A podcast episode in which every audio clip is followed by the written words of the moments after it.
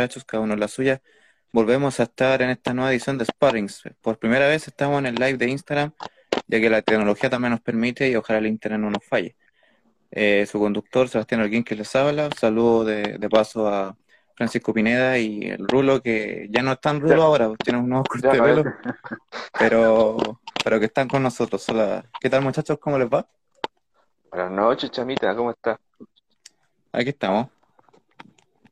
Y Rulo, ¿por qué el corte de pelo? ¿Una apuesta? ¿Calor? ¿Qué pasó?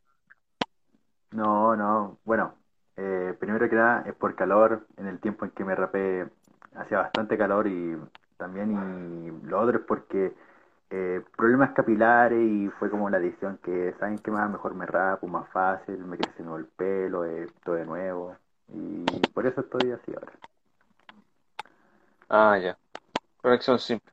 Chama, eh, decirte que esperemos que un amigo se nos acompañe, que, además parte de un podcast muy exitoso en el último tiempo, que todo sale bien con la conexión. Así que, pero hoy día fue un día noticioso. Bueno, todo este tiempo de ausencia ha sido noticioso. Hoy día fue un día de muchos partidos buenos. Hace poco tuvimos uno en Argentina con polémica. Em, perdió Católica después de mucho tiempo. Así que hoy día voy a ser el blanco de burlas de aquí. Lo tengo súper claro. Mañana juega la U. Mañana juega el Colo. El sorteo de Libertadores que ya hubo. Buenos, buenos grupos. ¿Qué tal como resumen? Sí, la verdad es que ahora sí es que está conectando esto. Sí, la verdad ha sido una, una semana bastante eh, deportiva, digamos. Eh, considerando la, eh, bueno, tú lo decías, hartos partidos internacionales hoy, Juego Católica, eh, como parte ya de la, de la fecha 3 de, de este torneo. También tenemos que contar lo, lo que pasó en la semana, precisamente el, el viernes con la, los sorteos de la Libertadores y la Sudamericana. Y yo creo que tenemos acá un poco, ya que diría que la noticia, el, el foco de la semana, ¿cierto? Eh, de paso también felicitar a, a Huachipato y Palestino que lograron su clasificación a fase de grupo de la, de la Sudamericana, merecido en opinión mía, con un buen juego, sobre todo Huachipato, que para ser un equipo que menos se reforzó, eh, apela mucho a la, a la cantera, can- cantera juvenil, que era la, la idea de juego que tiene su entrenador. Y, y bueno, eh, conocer los, los grupos, voy a empezar por la Sudamericana. Eh, grupos que mm, lo, lo contaba un poco en la, en el, en la interna, muchachos, ¿cierto? Em, de que en el papel se ve un poco complicado, pero por plantel igual se le puede, se le tiene que exigir, sobre todo a Palestino, considerando que uno de los equipos chilenos que más se reforzó, tanto en cantidad y, en parte en calidad. Este Palestino que le ha costado mucho encontrar su juego, considerando que la ausencia de Carlos Villanueva por, esa lesión que tuvo, tuvo que operarse la rodilla, eh, le, le cambió el esquema a un Coto Sierra que ya venía acostumbrándose a este juego, entonces por ahí también ha estado un poco complicado. Y, bueno, eh, lleva dos, lamentablemente ya dos derrotas consecutivas en el torneo. Estamos recién empezando, eh, veremos también cómo se paran contra Everton el lunes. Entonces igual hay que, hay que considerar eso, sobre todo en un grupo que va a estar más o menos pesado eh, por nombres de, los de los equipos. Ya eh, un brasileño también que no muchos lo quieren enfrentar, muchos será Atlético Goianense, pero todo brasileño es pesado. Eh, Huachipato no tiene un brasileño, pero posiblemente va a tener a San Lorenzo como, como otro rival, ya que perdió la ida ante Santos 3-1. Eh, San Lorenzo que volvería a Chile, recordemos que enfrentó a la U por la fase 2 de la Libertadores.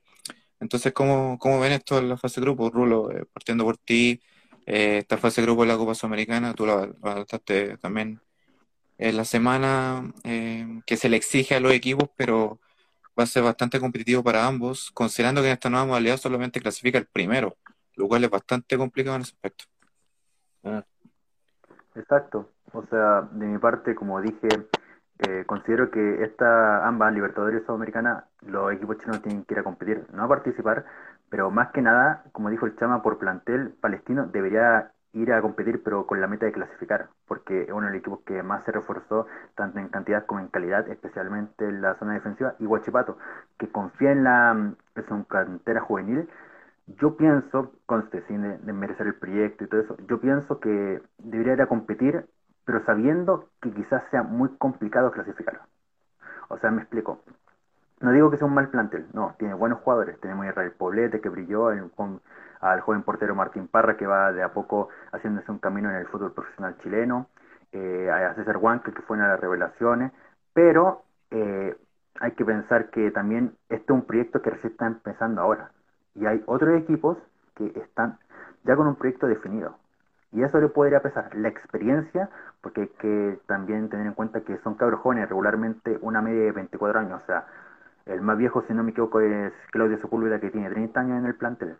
Y hay que saber eso, cuál es el equilibrio que van a presentar los acereros, en tanto en juventud como experiencia. O sea, contra la U demostraron un buen juego, pero es contra la U, un equipo que va a información y que ya sabemos a, que quiere su técnico pero en el ámbito internacional es otro plano, es otro nivel. No sabemos si va a poder ir a por todas. Sí, la verdad, eh, eh, este, este esquema que la idea de juego es bastante llamativa. Obviamente no se puede decir mucho tanto Guachipato Palestino, porque como, como tú bien dices, el, el área internacional es más, es más pesada. Eh, Francisco, ¿qué, qué, piensas tú de, de, los dos grupos de, de, estos equipos, considerando que, mm, si no me equivoco, empieza el torneo a fines de abril y, hay que tener en cuenta la, la alta competitividad considerando el, el grupo que, que, hay, son sobre todo los partidos de local, hay que asegurar los puntos de local. Sí, tal como dice Rulo, por lo menos Palestino y Huachipato no, tienen nombres reales tan fuertes de renombre. Eh, si uno se fija en los partidos de los últimos días, eh, tan regulares, los, propios equipos están recién empezando sus ligas también. Y si me van a elegir de uno de los dos equipos, yo creo que Huachipato, Palestino lo tiene más difícil como grupo. Eh, y además ahora que está recuperando un jugador que, que le permitió sumar eh, estabilidad a su juego, que es Jonathan Benítez, el jugador que no tuvo, de hecho, los últimos partidos, que ha sido parte de la baja de nivel del equipo, así como el Piña Villanueva, que está lesionado por unos meses más. Eh, mi Jiménez tiene toda la mochila para él mismo, entonces va a ser complicado. Y en el caso de Huachipato, bueno, el equipo de, de eh, no me acuerdo bien el nombre, perdón, eh, tiene que por lo menos tratar de reforzarse con el dinero que le llegó y con lo que tienen de refuerzo, porque la otra semana se cierra el libro de pases porque ya se salió hace minutos la cuarta fecha, entonces como es por reglamento, antes de la cuarta fecha se cierra el libro de pases y no tienen a casi nadie. Solamente tienen a César Huanca, que de, de y nada más. Tienen que reforzarse con más jugadores si quieren pelear bien en una Copa Sudamericana que vuelve al formato de grupos y que, como, como dice Chama, solamente los primeros lugares clasifican más los terceros de Copa Libertadores.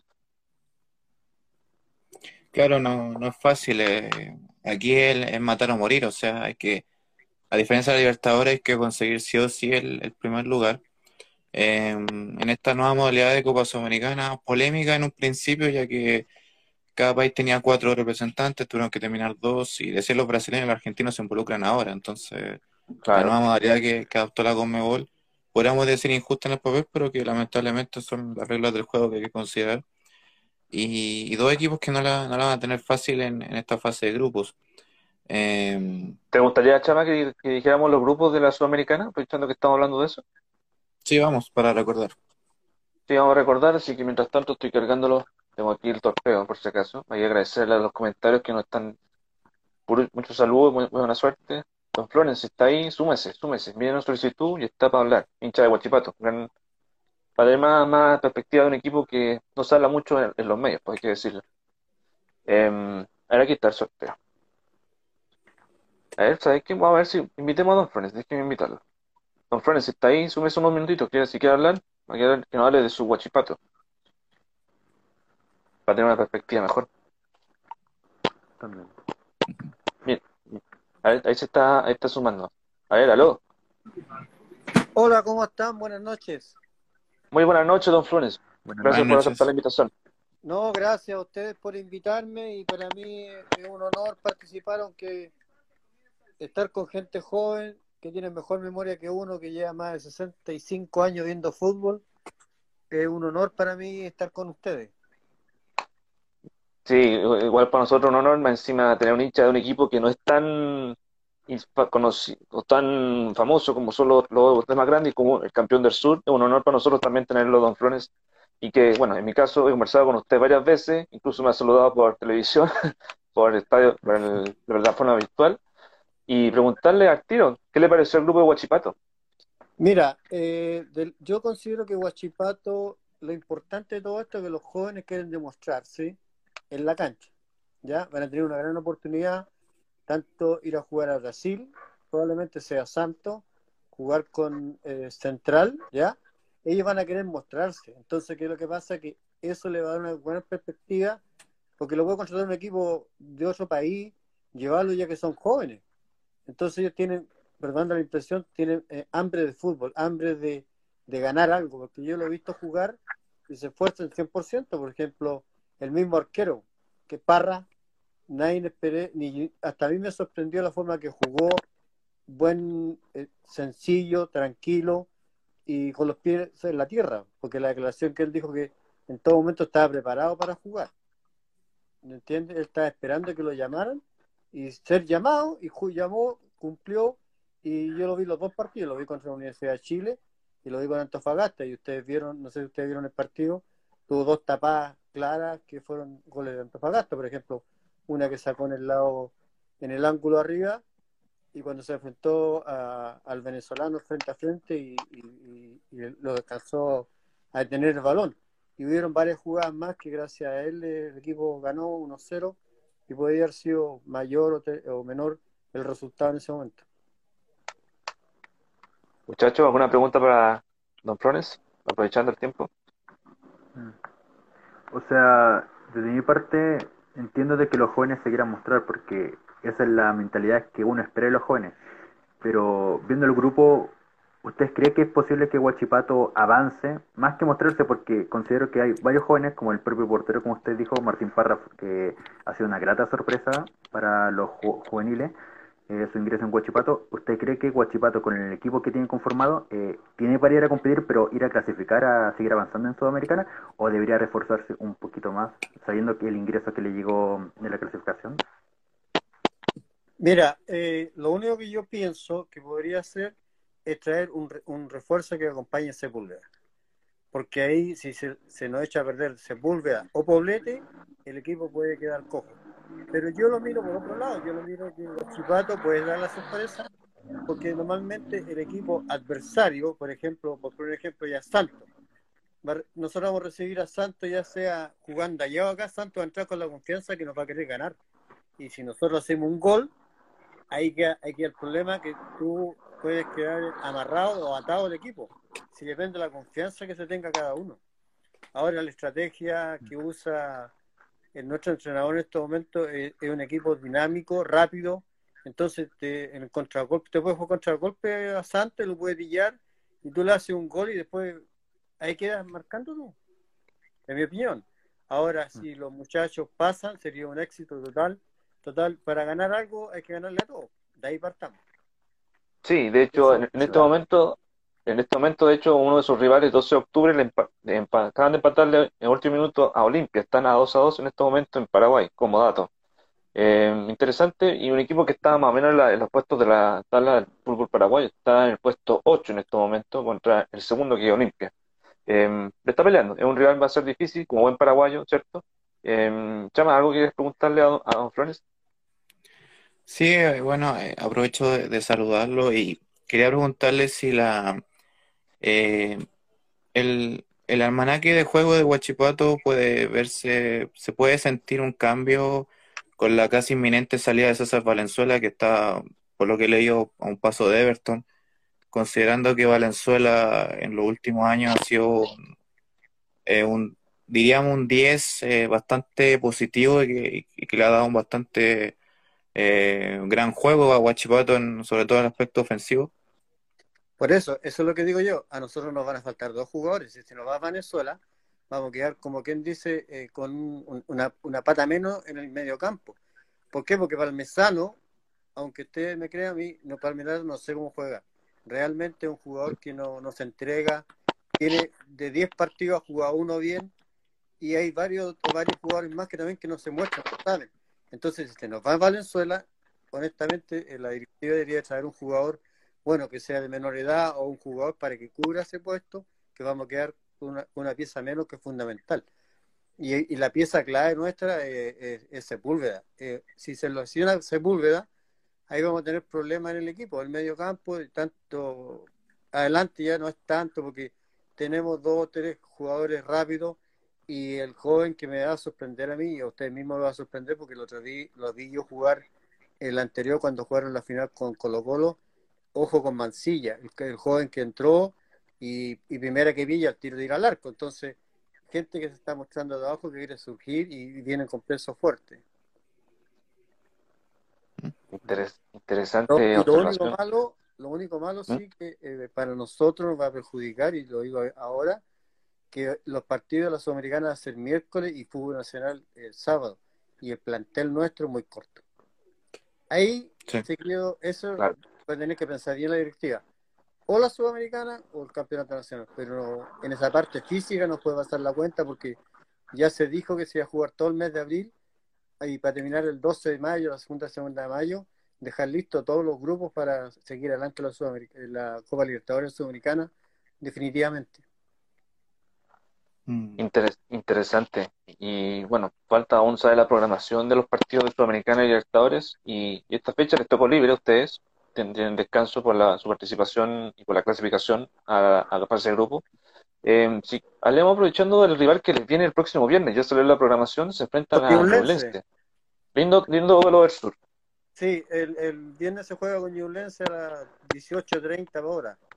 18 horas sale la NFP. 18 horas, claro. Entonces, eh, ese es el tema. Ahora, yo pienso que están pensando que probablemente la semana siguiente empieza la Sudamericana.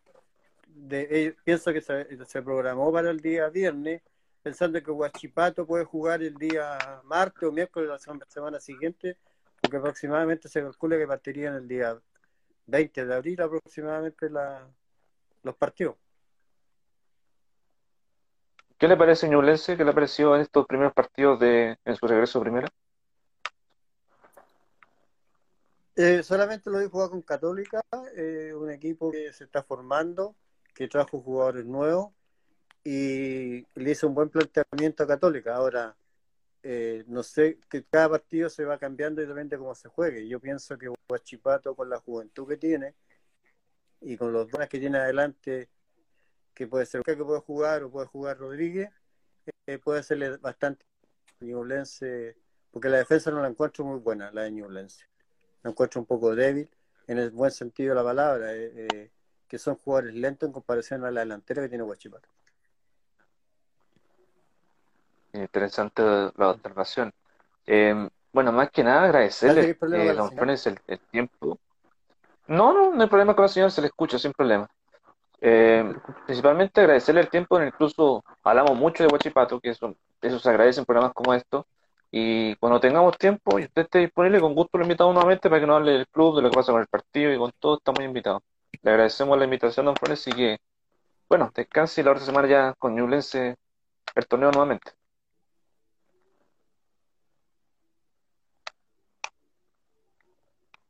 Ahora sí se le cayó la señal. Mm. Pero, ¿qué les pareció, muchachos, la invitación que, que nos comentó recién? O sea, no, bueno, bueno. sí, o sea, porque más que nada nosotros no siempre vamos a tener todas las opiniones de todos los equipos de Chile y es bueno traer personas que sepan de su, que sean hinchas de otros clubes y que nos aporten su opinión. Y más que opinión, su punto de vista porque están más cerca del plantel y entienden más, saben de otros jugadores. O sea, por ejemplo, eh, el joven Parra, nosotros podemos decirte que, bueno, el joven Parra esto, esto, otro, pero él que está más cercano entiende a, qué juega, qué demuestra y cuál puede ser incluso su potencial junto a otros jugadores y aparte que Guachipato es un plantel bastante joven y como, que, como dijo Don Florence, es un equipo que se va a querer mostrar y no hay duda de eso. Sí. ¿Qué dices, ¿Qué dices tú, Chamita? No, que en el fondo tiene mucha razón considerando los desafíos, pero hay que ver cómo, cómo se plasma en, en esto. Estamos recién empezando. Eh, quizás tenga es un equipo corto, igual es, doble riesgo. Recordemos que lo que le pasó a Coquimbo, que fue un usó todo el desgaste en la Sudamericana donde llegó a semifinales, pero lamentablemente el torneo se quedó prácticamente era un equipo cansado, entonces eh, físicamente no, no, no, quedó bien en, en, las últimas fechas, considerando que se le vieron, prácticamente tuvo que jugar seis partidos en un mes, me parece, entonces igual fue, fue bastante complicado. Sí, se viene complicado y bueno, antes de dar los grupos de Sudamericana, bueno, agradecerle nuevamente a Don Flores, si está ahí, muchas gracias por su tiempo.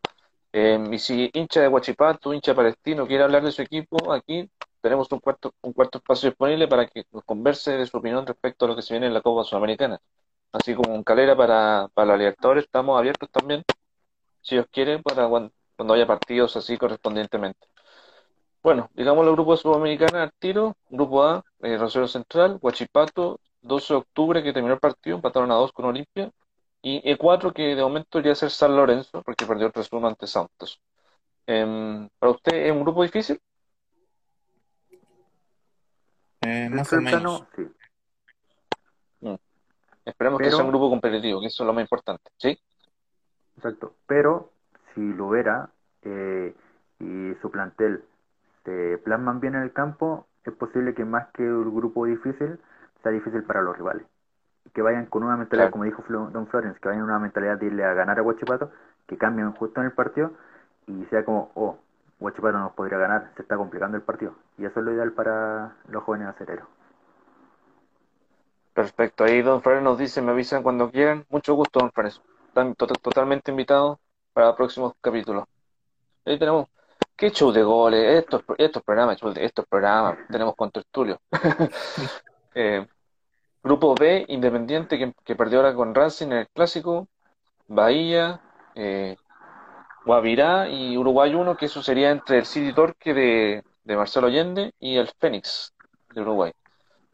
Grupo C, Jorge Wisterman, el Arsenal de Argentina, el Caerá y el E3, que es entre Bolívar y Junior, que ganó Bolívar la ida 2 a 1 y el que pierde va al grupo C.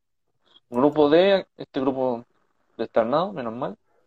Grupo D, que es Atlético Paranaense, Melgar de Perú, el Aucas y Metropolitanos. Varios equipos desconocidos, pero Au- Aucas, conjunto donde está Ignacio Herrera y Gonzalo Jara. Gonzalo Jara, el chico, ¿cierto? Sí, el chico, el chico, el chico. Ah, ya, perfecto. Ahí me dices cuáles son los, los chilenos en cada equipo. Eh, grupo E, el Corinthians de Ángel Arauz, todavía, el Sport Huancayo, River Plate de Uruguay, y el Uruguay 2 que debería ser Cerro Largo o Peñarol. Peñarol en Sudamericana, es raro ver eso. Mm. El, equi- el equipo, el equipo de Mauricio, de Mar- ¿te acuerdas? ¿Se acuerdan de La Veira, el que dirigió en O'Higgins, que le fue pésimo? Sí. Él dirige Peñarol. Ah, ya. para que se haga la idea. Grupo F, el de Grupo de Palestino, el Newell's de, del Mono Burgos, Palestino, Atlético Goyanense y, el E1 que es Libertad y Atlético Nacional. De momento sería Atlético Nacional porque perdió 1-0 el duelo de ida. Esta semana se juegan los duelos de vuelta. Grupo G, este grupo entretenido. Y para mi gusto uno de los más entretenidos. El Emelec de Ecuador, Deportes Tolima, Talleres de Córdoba y Red Bull Bragantino. Lindo grupo, lindo grupo. Y el grupo H, ser, yo creo que uno, de los grupos de la muerte, Lanús, La Equidad, el Aragua y el E2 que es Independiente del Valle o Gremio. Perdió Gremio la ida ayer, 2 a 1 al equipo de Ecuador. Interesante los grupos. Para ustedes, muchachos, ¿cuál es su grupo más complicado en sí? Eh, yo creo que, bueno, yo viendo el sorteo, creo que el, no, no diría grupo complicado, sino que como grupo así más o menos entretenido es, es el último, donde por nombre de equipo va a estar- estar- debería estar bastante peleado. Sobre todo si es que uno, no me imagino, por ejemplo, a Gremio en Sudamericana. Eh, Independiente del Valle ya estaba en Sudamericana, de hecho la ganó el 2019, así que no sería tanta novedad, pero ¿Cuál 2014, 2016 Independiente del Valle? No fue tan... Fue Defensa y Justicia el año pasado. No, el 2019 me refiero a cuando la ganó a Colón. Ah, ¿verdad? El año Cuando fue, cuando fue el mejor show de medio tiempo de la historia. Claro. Eh, No lo entonces, neguemos. entonces hay que ver, pero ahora para mí uno, diría yo, uno de los grupos más, diríamos, más accesibles donde debería clasificar este equipo es el grupo de Paranaense. Creo que es un grupo que en el, en el papel Paranaense debería ganarlo sin mayor problema, en el papel. porque el fútbol es bastante impredecible, entonces por ahí puede haber una, una sorpresa. Eh, ahora entre, por ejemplo, Huachipato y Palestino, a Palestino le tocó un poco más complicado que Huachipato. Irónico que los dos equipos van a tener que ir a Rosario. Uno enfrenta a Rosario y otro a Newells. Entonces, sí. Eh, es, bastante las cosas del fútbol que, nos trae, pero diría que el último grupo es el, más entretenido respondiendo a tu pregunta. Mm. Ex Rulo, ¿cuál es tu opinión? Eh, yo de mi parte concuerdo con el Chávez, el último grupo es el más entretenido y ejemplo, si es que ya me llega Independiente del Valle o Gremio, va a ser aún más, en especial en Gremio, porque creo yo que Independiente del Valle ha demostrado, o sea, contra la Unión, mejor no hablar mucho, pero contra Gremio eh, demostró que podía demostró que podía dar más, o sea, a Sudamericana le quedara chica, a mi parecer, y creo que su, su camino es Libertadores sí o sí. Sí, mm. Eh, bueno, no, más encima de la Unión hoy día es espantoso. Eh, pero hay, tanto dentro como fuera de la cancha, hay un, hay, una, hay un problema ahí con eso, ahí lo vamos a comentar. Y claro, vamos a comentar también lo que pasó hoy día en el fútbol femenino, que se ganó y está estamos 90 minutos de una hazaña histórica. Y lo vamos a comentar más, más adelante, no se preocupen. Eh, vayamos a Libertadores. Aquí, a ver, en primer palabras, eh, Católica logró que el resto valiera la pena y Calera, uff, con un grupo muy, pero muy parejo. Y para mí el grupo de la muerte. Sí, la verdad, eh, yo, yo quería, aquí, bueno, dos cosas. Después de, la fase de grupo estaba leyendo ahí algunos eh, colegas de, de, Universidad Católica que yo encontré razón al decir que si Católica no pasa este grupo es fracaso. Yo, yo creo que sería fracaso porque en el papel no es un grupo complicado comparando los dos años anteriores que estuvo la Libertadores. Eh, Pues nos quedó Rulo. No me parece difícil. Ahora igual hay también que esperar entre Libertad, Atlético Nacional. Eh, contra los paraguayos últimamente tenido un poco más de problema, pero en el papel no es complicado. Ahora sí, Católica creo que juega con arma doble filo considerando que ya es un equipo que encuentro yo pasa estos tipos de equipos de fútbol que, que varios las ha pasado, em, que sería el tema de un equipo que viene trabajando ya hace sus buenos años, que vienen jugando juntos, pero que ya la, pese al cambio de entrenador, se, se nota que los, de, los otros equipos lo conocen ya como juega Católica. Entonces por ahí va, considerando lo que viene en el torneo, entonces es un, es un énfasis más, más, más complicado. Ah. Sumando que también trajo poco refuerzo, entonces es no quiero decir que es un equipo agotado, pero creo que va, va por ahí. Yo te cambio el concepto, más que poco refuerzo, más eh, refuerzo que no esté lesionado. Por el tema, por ejemplo, lo que pasa con Gutiérrez, lo que pasa con Juan Fuentes, que están lesionados actualmente el Gato Silva que tiene aún para un tiempo más, entonces ahí lo tiene complicado por el tema de las lesiones, totalmente. Ampuero llegó y se lesionó. Sí, un desgarro que lo van a tener unas dos semanas más fuera, igual que Tapia. Em, y se notó la ausencia hoy día, hay que decirlo, después lo vamos a conversar. Eh, Rulo, ya que estás nuevamente, ¿tu, tu opinión es antes de dar los, los grupos? Eh, bueno, de Católica, creo que este año es el grupo donde debería lógicamente clasificar a octavos. O sea, ya los dos años anteriores, en especial el año anterior, eh, tuvo la gran oportunidad, pero hay que decirlo, despertó tarde, eh, se puso, por así decirlo, las pilas muy mal. O sea, recién al tercer cuarto partido estuvo bien y clasificó de suerte, por así decirlo, debido a, una serie de resultados eh, a la Sudamericana, a los octavos de final. Pero este año en sí tiene la gran misión de seguir avanzando. El problema en sí que podemos observar es que ya, como dijo el Chama, por lo que alcancé a escuchar, es un equipo ya desgastado, pero tácticamente que el rival ya sabe que juega, ya sabe qué jugadores ir a bloquear, ya sabe qué jugadores ir a marcar para que no exploten, no le den un plus al, al sistema táctico de Católica y, eso puede ser una, un problema dentro del, de, dentro del plan internacional, porque del nacional, de mi parte, ya tricampeón de Católica, pero yo creo que ya hay que darle un poquito de lado al campeonato nacional y ir un poco más dirigido al internacional, porque ¿de qué te sirve ser el mejor aquí en Chile si fuera, eh, no haces papelones, pero no logras el objetivo que no te están pidiendo ser campeón de Libertadores Americanos, te están pidiendo ser competitivo y llegar a cuartos de final o semifinales al menos. Pero el tema es que hay ah, también el tema de las lesiones que a corto plazo no ayudan a la Católica por los refuerzos que están lesionados y eso es un problema porque repetimos formaciones, repetimos jugadores y ya el rival, en este caso como se sabe, eh, Audex le ganó 1-0 a Católica bien, pero ya se va viendo un desgaste dentro del equipo. Y de la calera, bueno, nuevo proceso, una incógnita así a simple vista, o sea, por lo que viene el partido de Colo Colo le daba importancia a ciertos jugadores, pero no entendía bien el posicionamiento de otros, aunque funcionó, pero creo que este plantel de Católica en cantidad es un poco más, digo, el plantel de la calera en cantidad es un poquito más que calera anterior y podría aprovechar eso. Pero en sistema táctico, que hay mayor variedad, eh, podría haber un poco de problemas porque no sabemos a qué juega Marco Giuseppe.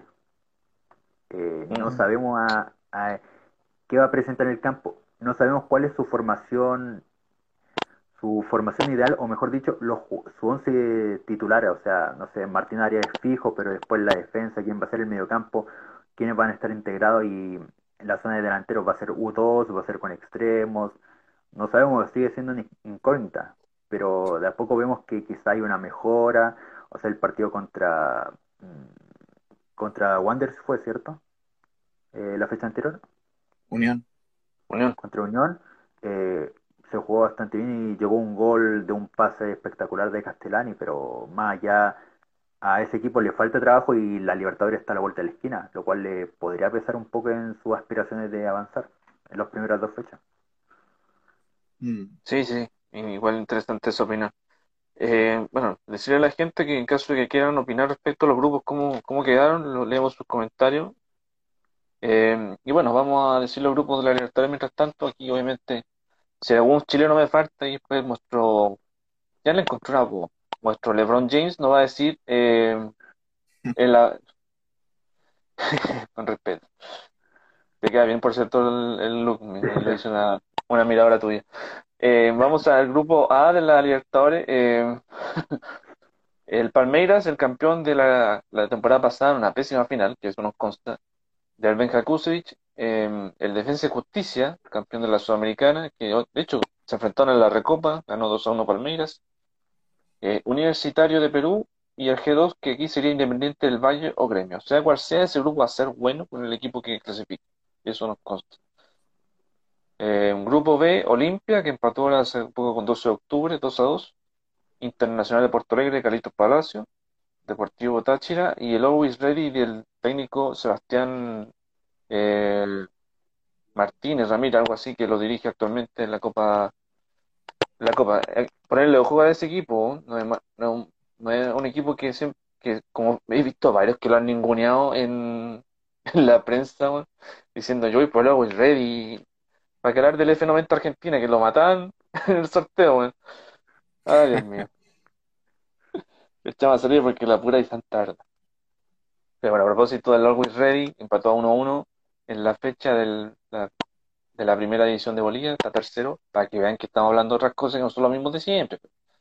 Eh, tengo una información aquí.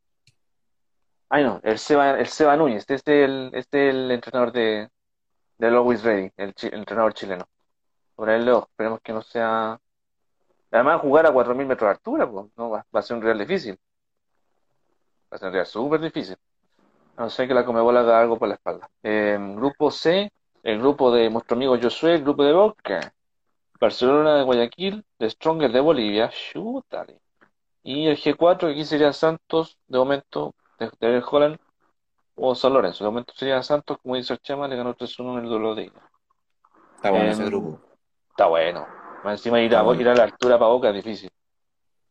Mm. Después vemos que, quién clasifica cada grupo. El grupo D, el grupo de, de River Plate de Pablo Díaz, Independiente de Santa Fe, eh, Fluminense de Brasil, Bolívar y Junior. O sea, aquí nuevamente para ver un equipo en altura, entonces va a ser complicado si es que clasifica Bolívar a, a- la fase de grupo. El grupo E, el Sao Paulo de, de Crespo, el Racing de Argentina de los chilenos, eh, Mena, Arias y Marcelo Díaz aún, el Sporting Cristal y el Rentistas. Ah, Claro que eh, no esté Sporting Peña, Cristal. cla- claro que no esté Peña, eh, ¿cómo se llama? Eh, Peñarol en nuestro grupo, ¿no? Mm. El Sporting Cristal del, de Omar Merlo. Ah, verdad, Melo está chileno ahora, verdad. Dos Flores me va a matar después. Eh, el grupo F, el grupo F. Nacional de Uruguay, que a propósito tiene el técnico de Rentista ahora como, como nuevo entrenador, eh, Alejandro Capuzzo, así se llama. La Católica, Argentino Junior, de algunos conocidos, eh, Milito, que dirigió en O'Higgins, Emanuel Herrera, que estuvo en Unión, y si lo llegan a dar de alta por el tema del doping, el Tanque Silva, Mm. y el, y el G1, que es Libertad o Atlético de Medellín. Eh, bueno, si clasifica Libertad, un, un ex conocido aquí en Chile que jugó, el profe Garnero, jugó, jugó en Católica los años, los años atrás. El grupo G, uff, para mí este es el grupo de la muerte, no sé si ustedes están de acuerdo. El Flamengo de Mauricio Isla, la Liga Deportiva Universitaria de Quito, el Vélez Sarsfield de Pablo Gardames, que dicen que sería Europa, y Unión La Calera. Uf, difícil ese grupo. Grupo No, la verdad es ah, suerte dispar para los chilenos, como decían. a Católica le tocó un grupo accesible, a Calera le tocó un grupo muy complicado. Muy complicado. Eh, se van a enfrentar Valdivia contra el Guaso Isla. Eh, si es que juega Valdivia, obviamente, pero Mm, eh, por ahí, por ahí, claro, yo quería decir que como decía Rulo, Calera no por lo menos los dos partidos que vi no encontré que juegue mal, pero le falta, le falta. pero le falta. Creo que creo que un plantel corto también considerándolo considerando que tiene que enfrentar también fase de grupo. Eh, tiene que visitar la altura, tiene que ir a Brasil. Eh, es, es bastante complicado también. Lo, a mí yo lo, yo lo encontré un poco pa- para risa, pero el entrenador que tiene, el entrenador que tiene Calera me recuerda un Marco poco a Yosef. Voivoda en la, en la forma de vestir. O sea, es flaco, eh, es tranquilo, viste de negro. La diferencia es que es más joven nomás. Sea, es argentino, entonces es como la, es como Voivoda, pero en su versión más, digamos, más, más juvenil, algo así, o sea, y es tranquilo, o sea, grita poco, ante Colo Colo gritó poco. Pocaso, Eh, yo encontré que gritó poco, o sea, menos que Quintero, o sea, eso es verdad. Menos que el profesor Taboca. Eh, Es como el- porque- lo- la ironía que quería decir, pero eh, para distender un poco, pero sí creo que a Calera le. Ojalá Calera tiene que asegurar sí o sí puntos de local. Y en aspecto visitante, em, tratar de, de buscar puntos. O sea, em, en una de esas puede ser que Calera le saque un, em- saque un empate de, saque empates de visita y de local se le dé los puntos. Y en una de esas clasifica. Entonces, aquí no, no te pide, no te estoy, no te estoy diciendo que gane el grupo porque es complicado. No. De hecho, uno, uno diría el grupo ya lo ganó Flamengo, uno diría. sí. Pero porque la Liga de Quito no ha sido tan, no es el equipo de revelación de antes. No, Eh, está regular. pero Mucho empate. y yo creo que ahí por ahí hay una, hay una ventaja. eh, pero creo que la puede pelear, o sea, incluso obteniendo un tercer lugar, o sea, con tal de seguir en torneo internacional al menos.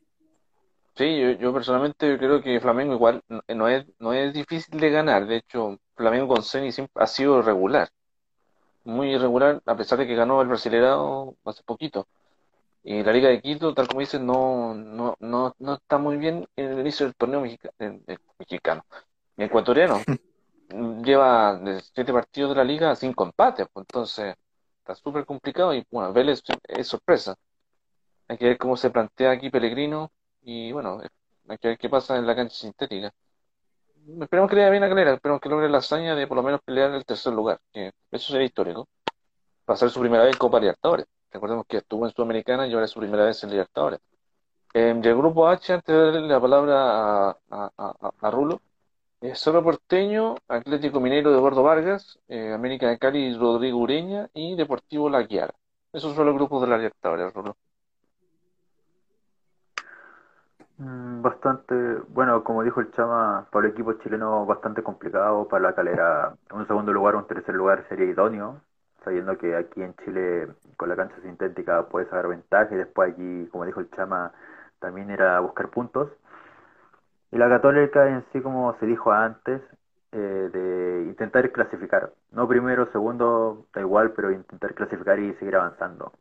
De los grupos más interesantes en sí considero el de Boca, pero por ese posible reencuentro contra Santos.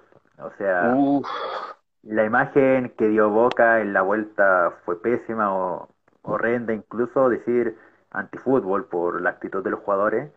Y quizás Boca, si se enfrenta a Santos, quiere revertir algo. Eh, no sé. encima Holland vuelve a Argentina. También Holland vuelve a Argentina y conocemos cómo los argentinos reciben a Holland, o sea, esa vez que que Holland dirigió contra Vélez y ciertos comentarios argentinos a favor, en contra. Pero más allá, creo que puede ser una Copa Libertadores bastante entretenida, tanto para el equipo chileno, para los jugadores chilenos también, porque hay una gran cantidad de jugadores chilenos, y para los demás equipos de Sudamérica. Sí, adhiero totalmente.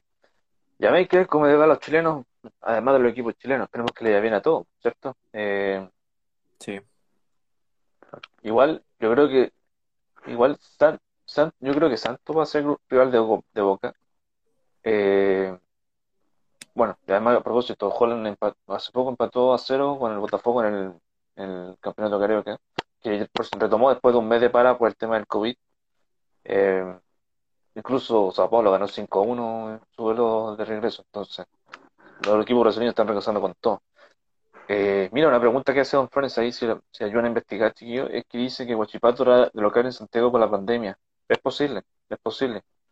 Eh, el alza, en el último tiempo ha subido mucho los, el alza de contagio. De hecho, ayer hubo, hoy día, 9.000 casos y ya este fin de podemos llegar a los 11.000. Entonces, está complicado y, bueno, después de lo que pasó con Coquimbo, yo creo que van a tirar todo aquí en Santiago o van a jugar a Paraguay, para que no haya problemas, ¿cierto? así, le, así le da una, como dijo Chilaver, la, la Ball. La Ball, sí. que me risa esa ironía. Pero en, parte, ojalá, ojalá que, no se dé, porque en el fondo le, le quita un poco de ventaja a los equipos chilenos. O sea, por ejemplo, el, el, sur, digamos, en, en Talcahuano, creo yo que el, el clima puede, puede ayudar a, beneficiaron en parte a Huachipato por, los equipos que no están acostumbrados quizás a un clima tan, tan pesado, digamos, en el, en el sentido futbolístico. Claro. Ahí, don Francis está ahí siguiéndonos, cuéntenos cómo van con los casos de COVID allá en la región para que nos cuente si están por niveles críticos o están niveles relativamente buenos para, hacer la, hacer la comparación.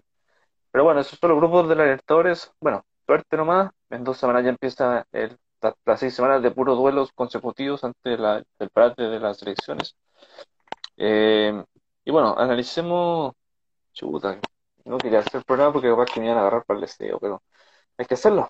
Eh, hasta que ocurrió el, la hazaña, Católica perdió el, el liderato y volvió a su segundo, eh, como ironía, ¿cierto?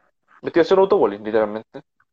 Y en un gran partido que le hizo Audax, fuera de broma, buen planteamiento de Vitamina Sánchez.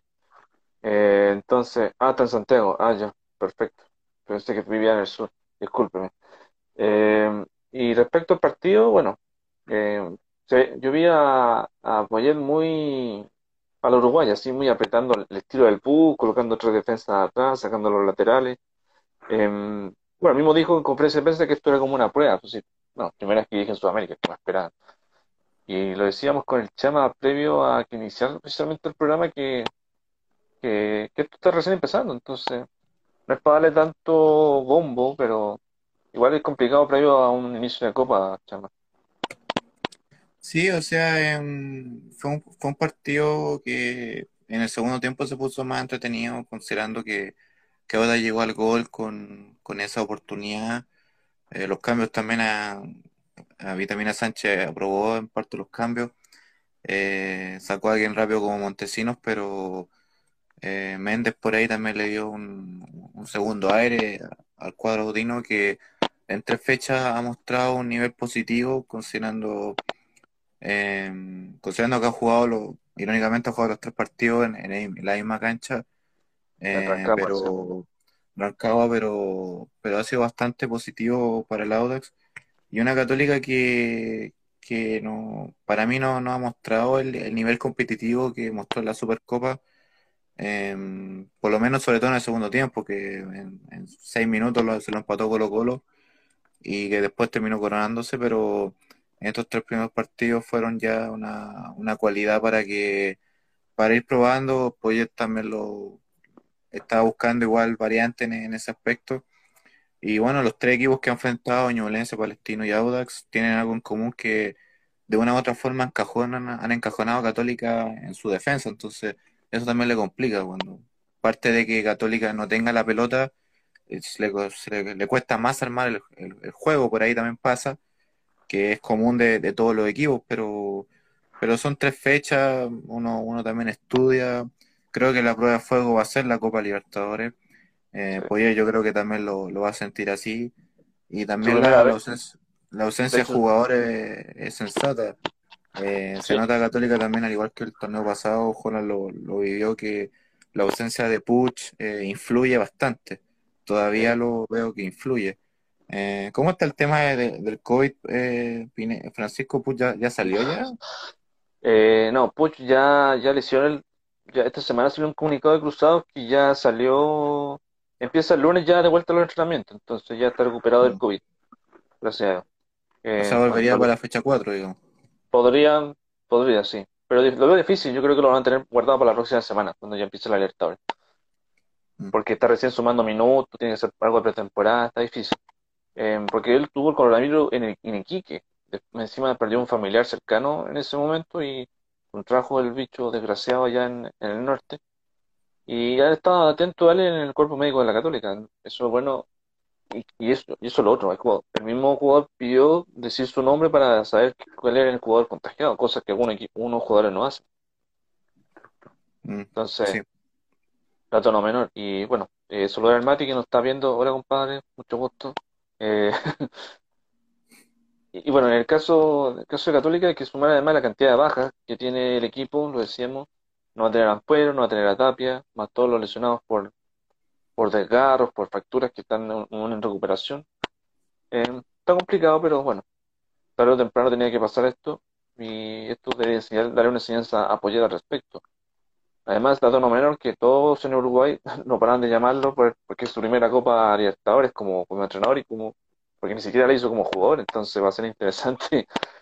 Eh, y además, reconoció hincha del Carbonero, Peñarol, entonces va a ser más entretenida, va a ser más entretenida esta disputa. Eh, ¿Un concepto chiquitito, Rulo, respecto al partido? Eh, no, es que, bueno. como dijo el Chama, como dijo el Chama en sí, estos son partidos de prueba en sí, como dijo Poyete en la conferencia en sí. Son partidos de prueba para probar cosas. Eh, me recuerda un poco eh, a Holland en sí, como la vez anterior cuando probó contra el La Calera, el torneo anterior, eh, esa línea de tres y posteriormente la implementó contra el Internacional, lo cual salió mal. Pero mm. en sí, es primera vez en Sudamérica, primera vez en Chile, aparte, primera vez como Libertadores, eh, primera vez con otros jugadores que claramente no conozca, porque, no, bueno, excepto Diego Buenanote que lo conoce. Estos partidos sí. en sí para Poyet va a ser simplemente, a mi parecer, para saber cuál es la táctica mejor a implementar, qué jugadores le pueden acomodar ahí. Eh, de qué manera puede cambiar el rumbo de un partido, porque claramente en este partido no funcionó en sí intentar cambiar la tónica a través de la táctica, pero en otro quizás puede, puede funcionar. Eh, por así decirlo, este partido, esta derrota es un aprendizaje, no se tiene que tomar como algo malo en sí. Creo yo que los hinchas más ceremos de Católica quizás les molesta un poco por eh, un, resultado histórico, 54 fechas seguía siendo puntero, estando en la zona alta de la tabla y ya esta derrota les quita esa posibilidad, incluso puede quedar tercero por, porque Everton falta el partido de Everton si no me equivoco y Everton está ahí del acecho. Pero el tema aquí es que apoyé estos, estos partidos son aprendizaje, eh, implementar bien su táctica, que los jugadores aprendan bien a qué quiere jugar el uruguayo. Y por parte de Audax es una sorpresa bastante grata de que lo mostrado el año pasado eh, se revirtió completamente y esta temporada literalmente si estas tres fechas eh, siguiesen así su rendimiento eh, Audax podría ser fácilmente un candidato al título lo cual no hay que apurarse en sí pero tiene jugadores bastante interesantes que están mostrando más. Montesino ya la temporada pasada mostró y Fuentes que es un jugador que ni que mostró mucho pero que en Audax se está comprando de a poco y está demostrando o sea eso en general Bien, vamos a ver los corto y preciso. Y sí, eh, Palestino se enfrenta el lunes a. No, Everton se enfrenta el lunes a Palestino, un partidazo, hay que decirlo. A las 3 de la tarde, en la cisterna. Eh, bueno, hay que ver qué va a pasar con el, resto de la fecha. Eh, muy bien empezó eh, lo de la Unión, Dios mío. Huele a cama a lo lejos, hay que decirlo. O sea, Como la que, está el chama. o sea, hay que entender también que los jugadores o sea, si fuese una cama, también habría que entender que los jugadores quizás siguen molestos por la salida de Ronald Fuentes. O sea, ellos lo, evidenciaron. Tristemente, ser no debería sí que eh, subir, sufrirse la cama, pero también hay que decir que Pellicer no tácticamente no ha demostrado mucho. No, hemos, no. ha sido Maya. Aparte del último escándalo. No dirigió, en años, se, nota esa falta de engranaje en cierta forma. Exacto, y aparte de lo de Benjamín Galdames, de lo que dijo César Luis Merlo, de que si no renovaba contrato no iba a jugar más, y lo otra polémica más para los hispanos. Eso me, me recordó lo que pasó con eh, eh, Eric Bimber y Martín Iván en la calera, lo que pasó con Ollaneder en Católica. Uf, hay casos por un montón.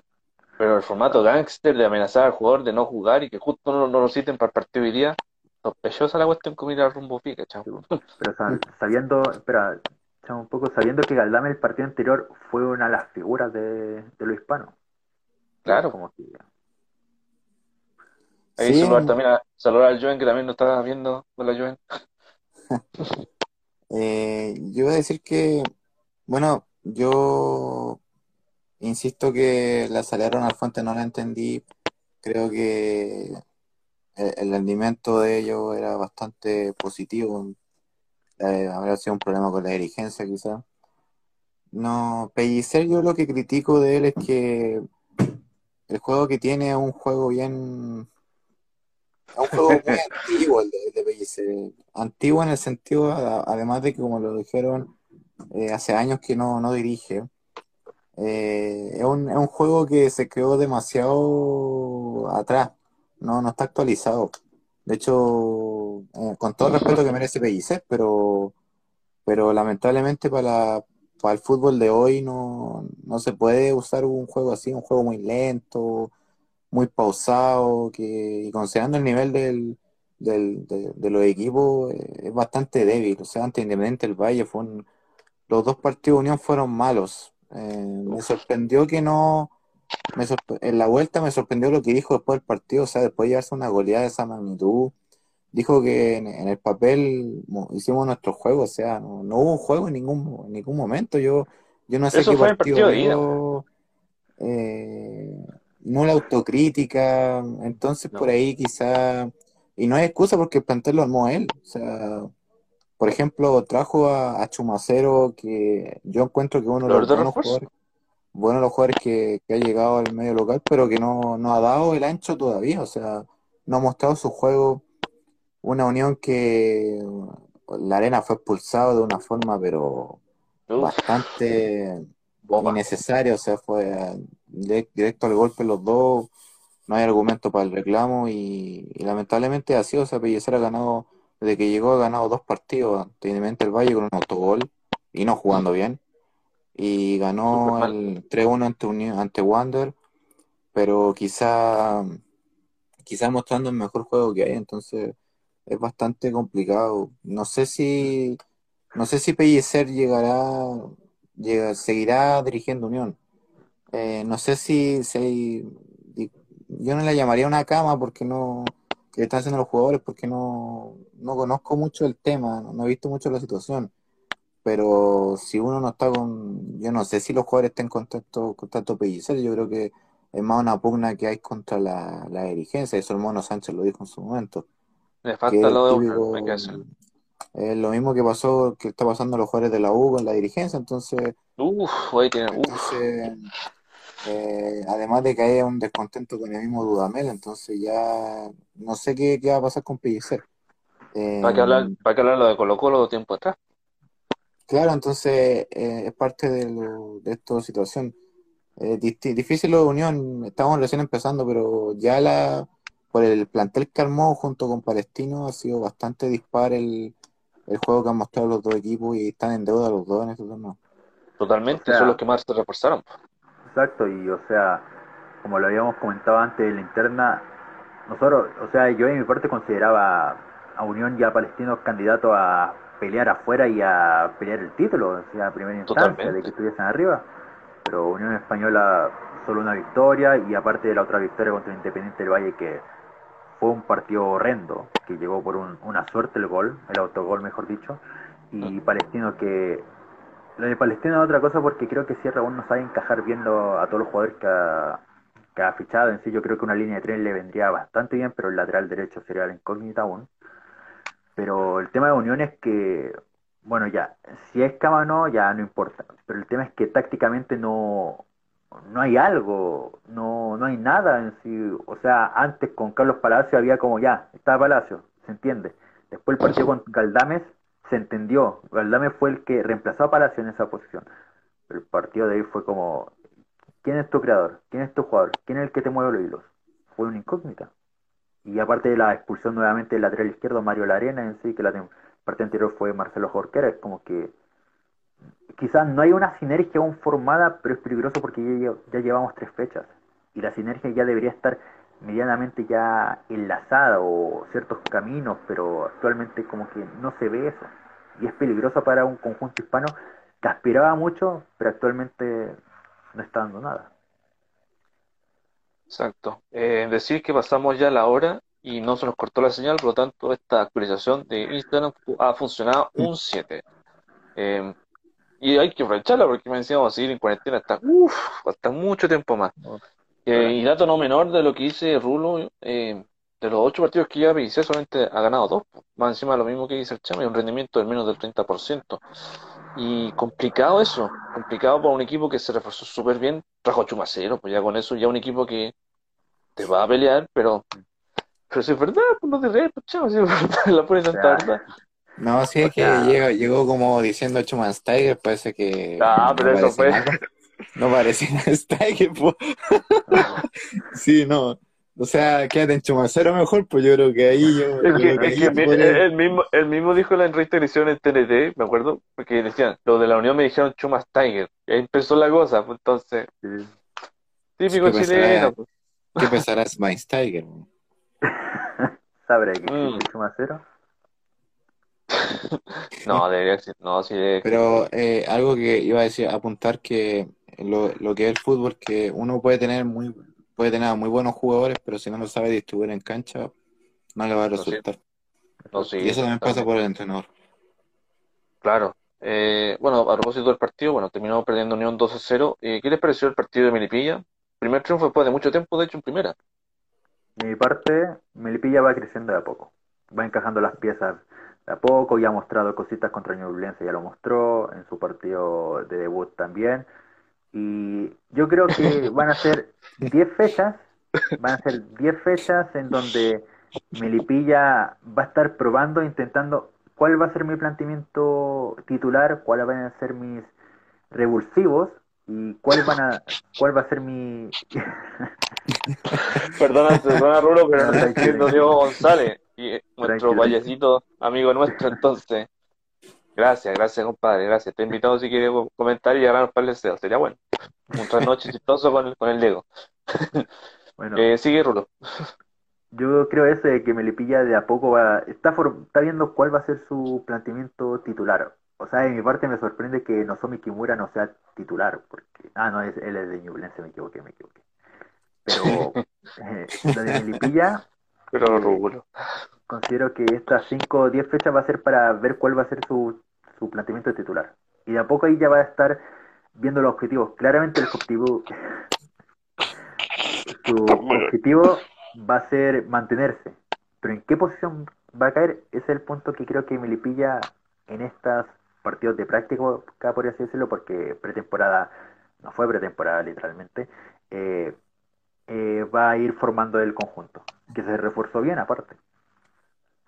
Exacto. Eh, antes de que sigamos con, contigo, Chama, hay que decir, las opiniones vertidas en este programa son de exclusiva responsabilidad de quienes las emiten y no representan la, la palabra de sparring de, por, por si acaso. eh, cuídate, pues, Diego. Eh, Chama, y respecto a Melipilla, un pequeño concepto antes de ya hablar de la, de la U, que mañana juega, y uff, pucha, que tiene material para que la critiquen los dos. No, o sea, bueno, comparto lo que dice Rulo de que Melipilla es un equipo en proceso. Creo yo que tanto Melipilla como Ñublense se armaron especialmente para mantenerse en primera y ojalá pelear puestos de arriba. Eh, Melipilla encontró que se, se reforzó mejor que Ñublense, no solamente en calidad, sino en cantidad. Y bueno, se notaba que faltaba Sosa como el goleador de, de primera vez que no estuvo las primeras dos fechas por suspensión y volvió, marcó y, y por ahí también un- es una carta importante de gol. Eh, Melipilla también tiene buena defensa, el, el arquero, el Nico Peña Liche, es un muy buen arquero. Eh, Muy bueno. tuvo, buenas tapadas también en, en el partido con Ñublense, en el partido de hoy, eh, le tapó un mano a mano a, a Rubio que fue bastante bueno. Y, y hay que esperar, es un equipo en transición y, y los dos equipos también tienen, tienen mucho que decir. En, si Ñublense presionó muy buena forma Católica, Melipilla le ganó Unión. eh, uno podría decir con estos errores defensivos, pero le ganó bien. Y, y bueno, es que van a ir mejorando con el paso del tiempo, ya son tres fechas y se van acostumbrando. Creo que son equipos que van a dar que hablar como, como en su momento también lo, como todo equipo de primera vez últimamente ha dado que hablar cuando asciende. Exacto. Encima de equipos como estos que no, no han estado en primera desde mucho tiempo y que la mayoría los tildaba como los primeros candidatos a bajarse a, a fines de año y yo lo veo difícil. Yo creo que Ñublense, por el nivel que mostró en los primeros partidos, tiene para pelearla. Igual Melipilla, que está en un proceso de construcción con, con Jordan Mijo, entonces no hay que descartar nada. Vamos recién tres fechas, como faltan 31, entonces aún queda campeonato. Y bueno, eso respecto a los partidos de, de hoy día sábado, la fecha 3 que ya empezó. Eh, vamos, voy a decir rápido lo que, lo que se juega mañana y después vamos al tiro con la U para que al tiro preparen el- la queja de Dudamel. Eh, el rulo este lo va a gozar. Eh, el día, mañana domingo, eh, a las 15 horas juega la Serena con la U, el de visita, la portada, lindo estadio. A las 5 y media juega, transmite televisión, lindo partido. Wanderers con la calera, buen partido, buen partido, hay que decirlo. Y, el, y cierra la jornada eh, domi- del domingo Colo Colo, enfrentando a las 20 horas, que a propósito llega la mora Colo Colo, eso dicen, enfrenta a O'Higgins de Rancagua. Rulo, si está el Madrid ahí, haz que te, te apañe para que no diga algo de O'Higgins, pues, quién sabe. Em, eh, pero, pero bueno, vamos a, ahora al partido de la U. A ver, ¿quién quiere empezar a hablar de lo que pasó con la U? Soy todo yo. Yo, yo empiezo rápido. Yo, como mi, mi misma crítica de, de la temporada pasada, yo no sé a qué juega Dudamel. Yo lo sigo diciendo. Yo no sé. Yo no entiendo. Eh, creo que no está el mismo discurso que Quintero, que me faltan jugadores y todo eso, como dijeron varios. Un entrenador, aunque no le traiga a los jugadores que él, re- él pidió, un entrenador se tiene que acomodar a su situación. Y creo yo que dentro del plantel que presentó contra Huachipato, si Cañete está medio flojo, si Nahuel Luján está lesionado del tobillo, si Luis del Pino Mago no confías, tiene suplentes, tenía a Marcelo Morales, tenía a Brandon Cortés, que aunque no lo consideres, es un jugador más y tendréis que ocuparlo, y a Cristian Barros, que el uruguayo, que aunque una que otra vez lo coloques, lo debe ocupar, pero más allá, está también está, es que hay muchas cosas porque sigue insistiendo con Enrique de extremo cuando Enrique mejor juega de delantero centro, si la revés está abajo, lo, lo pone de suplente, el otro tema de que si quiere jugar con los dos, quiere ocupar un 4-3-1-2 o un 4-2-3-1 para, no, un 4-4-2 para usar la revés Enrique, pero esos son los temas, defensivamente Dudamel sigue demostrando de que eh, la saga defensiva sigue bien, pero más allá siguen habiendo detalles impiden ver de verdad el juego propositivo que quiere el venezolano en la U, o que dijeron eh, eh, de parte de Goldberg en su presentación que querían en la U, porque han pasado seis meses y aún sigue siendo una incógnita que quiere jugar, que quiere esto, que quiere esto otro, y, no sé, o sea, me, me a entender que quizás la U este sea otro año de transición, pero quizás sea otro otro baile de entrenador. Y eso preocupa en el conjunto azul. Sí, además, bueno, un dato no menor, hay un técnico que está esperando club que se llama Juan Pablo Boivoga. Ahí la dejo. Eh, pero bueno, Chama, eh, aprovechemos de coordinar una reunión en una casa, junto con, los con, algunos partes del equipo, hacemos un Skype con el, con el Josué, invitamos al Diego para que nos cuente los chistes, eh, pero pues, chaval. Fuera de broma, lo de Dudamel es una vergüenza. Esa reunión que hizo es una vergüenza. Y aquí, Chama, yo creo que tú deberíamos hablar de eso y, bueno, terminar al respecto. Sí, eh, bueno, eh, sobre, mira, sobre la, la reunión yo, yo no, yo no entiendo el, el por qué, creo que está bien el, eh, digamos, reunión de trabajo, está bien conversar, pero eso perfectamente se puede hacer en un entrenamiento común y corriente todos los días, o sea, yo creo que si estamos en una, en la situación que estamos, pues pandemia, y se sabe que no se puede reunir a grandes cantidades, sobre todo que fue en su hogar, eh, por mucho que hayan sido pocos jugadores, la cantidad de gente, ya el cómo está mal. O sea, si no se puede, no se puede. O sea, eh, dar una conferencia de prensa el, el, jueves cuando no le correspondía para decir y pedir disculpas, creo yo que ya no, no salva porque no ya lo hiciste, más encima la dirigencia la U enteró por la prensa que hizo esta reunión, o sea, más la dejó escondida, creo yo que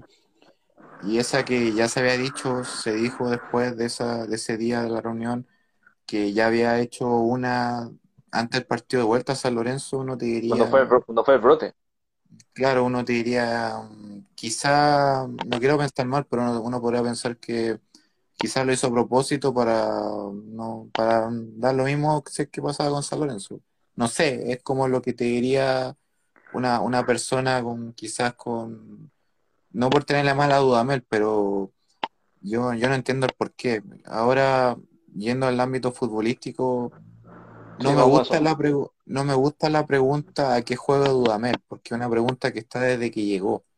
Pero lamentablemente es una pregunta que, que tenemos que decirla porque nadie entiende a qué juega. Yo, viendo el partido con Guachipato, fue un partido bastante fome. Eh, llega a todo lento, claro, todo lento. Claro, el segundo tiempo se mejoró, pero los cambios no hay. Eh, se dijo también, veía todos somos técnicos en la semana, y le encontré razón algo que dijo Marcelo Vega, que hay jugadores que no están con, con, Dudamel. Es verdad. Que algo, diga seriamente. Dudamel llegó mal, eh, llegó varias, la culpa es de él. Yo creo que el equipo se molestó con él y con la dirigencia cuando Montillo fue separado el plantel, porque fue separado Separaste al mejor jugador del, del, equipo y uno de los mejores jugadores del torneo, eso nadie te lo discute. Eh, y bueno, yo, yo creo que, no sé, yo veo muy complicado lo que va a pasar mañana. Eh, yo creo que si la U hace un mal partido y Serena juega como le jugó Curicó, quizás Serena pase por arriba de la U. Eh, no sé, yo leía un, un tuit por ahí que salía que la U tiene, la, la dirigencia de la U tiene, tiene la plata para despedir a Dudamel. Eh, si, lo, salió, en direct, hablamos. salió en DirecTV, eh, creo que ayer, en el programa de esto se habla así, algo así, de fútbol se llama esto, no, sé el nombre, pero ese, pero ese. no tengo DirecTV, no tengo DirecTV, como tengo PLR, entonces no, no, no sirve. No, pues sí, no. Claro, y Cristian Over es el que está poniendo la traba ahí para que Dudamel se vaya. Es que él lo ban- es que, es que él lo banca y creo que él lo trajo, ¿no? La verdad fue la idea del polaco volver a traerlo. Como él Pero dijo en su momento cuando llegó de, de que contratamos a Dudamel porque es un técnico estudioso, pero esto no se trata de ser estudioso, se trata de, de mover el equipo. O sea, tácticamente Dudamel conoce hartos conceptos, tiene hartos conceptos, pero lo táctico eso es más para el entrenamiento, no es para el- la cancha. La cancha vale ganar. Claro, no, la cancha, eso del entrenamiento, hacer sentido cuadrado y aplicar el almanaque, apliquemos lo que hicimos ayer, eso, te salís del protocolo, sí, aquí, la- aquí la situación es, es jugar, o sea, eh, no sé, yo, yo por ahí me, me decían en la, me decían en la interna que, que mi entorno decía que cuando terminó el partido con Huachipato y, se, y la cámara del TNT después muestra a Dudamel con su ayudante conversando, Con los eh, quizás que, quizás qué cosa, eh, claro, y, y con el buen vestido además de, de que nadie te lo discute, elegante, eh, Buen smoking. Veía, me decían, ¿sabéis que yo no? Me decían, ¿sabéis que no sé qué pensáis tú, Sebastián? Así me decían, pero yo veo a Dudamel muy relajado, lo veo ahí relajado, conversando, ahí está ayudante técnico, lo veo, claro, Dudamel pide paciencia, pero la paciencia se terminó desde que él llegó, o sea, él llegó ya el torneo pasado. O sea, él no puede pedir paciencia, considerando que el torneo pasado, la U hasta la última fecha, estuvo peleando por no jugar el partido promoción. Por Cuando promedio. Caputo, cuando Caputo en su momento había tranquilizado eso. Y yo no sé, yo hubieron muchos empates, comenzó con un empate. Si mañana hay un empate, no, no sé qué pasará. Y me Y después decían, viene, y después, perdón, y después viene la Unión antes de Colo Colo, entonces, Entonces, claro, o sea, uno diría, ah, Unión juega peor que la U, pero eso no significa que, que la U va a pasar por encima. Y también me Sí. decían que veo relajado Dudamel que capaz que el gallo no esté ni ahí, o sea, uno te diría, ah, me da lo mismo si es que gano, pierdo, empato. ¿Y qué va a pasar con el clásico? O sea, uno diría, uf, me decían, me decían, ¿sabéis qué? Yo creo que están esperando el clásico ya. Si, si la U pierde con Colo Colo, que yo veo muy probable que pierda con Colo Colo. juegan en el Monumental, Eh, por cierto. en el Monumental eh, es muy probable capaz que Dudamel ahí lo echen. Eh, ahora yo, yo lo esperaría, yo le pediría a Dudamel que se fuera mañana, independiente aunque gane, pero yo creo que considerando lo que pasó, o sea, eso de, de hacer una, hacer una comida o lo que en su momento hizo un asado para acercarse con el plantel, acá la cuestión es fija y me lo dijeron. Aquí uno tiene que entender que el entrenador tiene que tener afinidad con el equipo cuando él llega como sentido de imagen y con la idea que quiere representar en el camarín y en la cancha. Si eso no lo tiene, me decían, si eso no lo tiene un entrenador cuando llega a la afinidad, aunque haga 50 asados, no lo va a tener nunca. No se trata de ser amigo del jugador, porque yo soy enemigo de que el entrenador sea amigo del jugador. Porque ahí es lo que pasó, lo que, lo que en su momento le pasó a Ángel Guillermo Hoyos cuando dirigía a la U. O sea, veía a los jugadores como hijos y al final lo terminaban despidiendo pues, después de dos goles que tuvo, que han sido las peores de la historia de la U. Y eso lamentablemente, y No, eso es verdad. Claro, o sea, eso es verdad, o sea, han sido de las peores. Y cuando el jugador le gritaba las cosas en la cara a Hoyos, terminaba él diciéndose dolido, un poco más, diciendo ya la culpa es mía. O sea, tenéis que poner también mano dura, pues viejito, si aquí estás dirigiendo un equipo, no es tu familia, es un equipo de fútbol. Uno tiene que entenderlo, así como San Paolo lo hizo, como Lazarte lo hizo, por algo fueron exitosos los dos. O sea, aquí Dudamel, yo con, con comida acá no te vas a entender, aquí uno entiende con, con la idea de juego. Y viendo, viendo eh, noticiero, pantallazo de noticias de Brasil cuando él dirigió a Atlético Mineiro, que después lo terminaron despidiendo, el presidente del Mineiro dijo que lo despedimos uno por incompetencia deportiva y dos porque él como entrenador las prácticas parecen más propias del ejército que de un, de un equipo de fútbol. Esta cuestión es un, no es un régimen, es un, no es un cuartel, es un equipo de fútbol, es un equipo de fútbol. Que quede claro, o sea, no es difícil de, entender- de entenderlo. Para Yo nada. no sé, yo no sé, Dudamel fue una apuesta, llegó mal, tuvo partidos para ganarlo, no lo ganó. Eh, ya, o clasifica a Libertadores, quedaste eliminado contra un San Lorenzo que, viendo cómo le jugó a Santos, la verdad, un desastre San Lorenzo.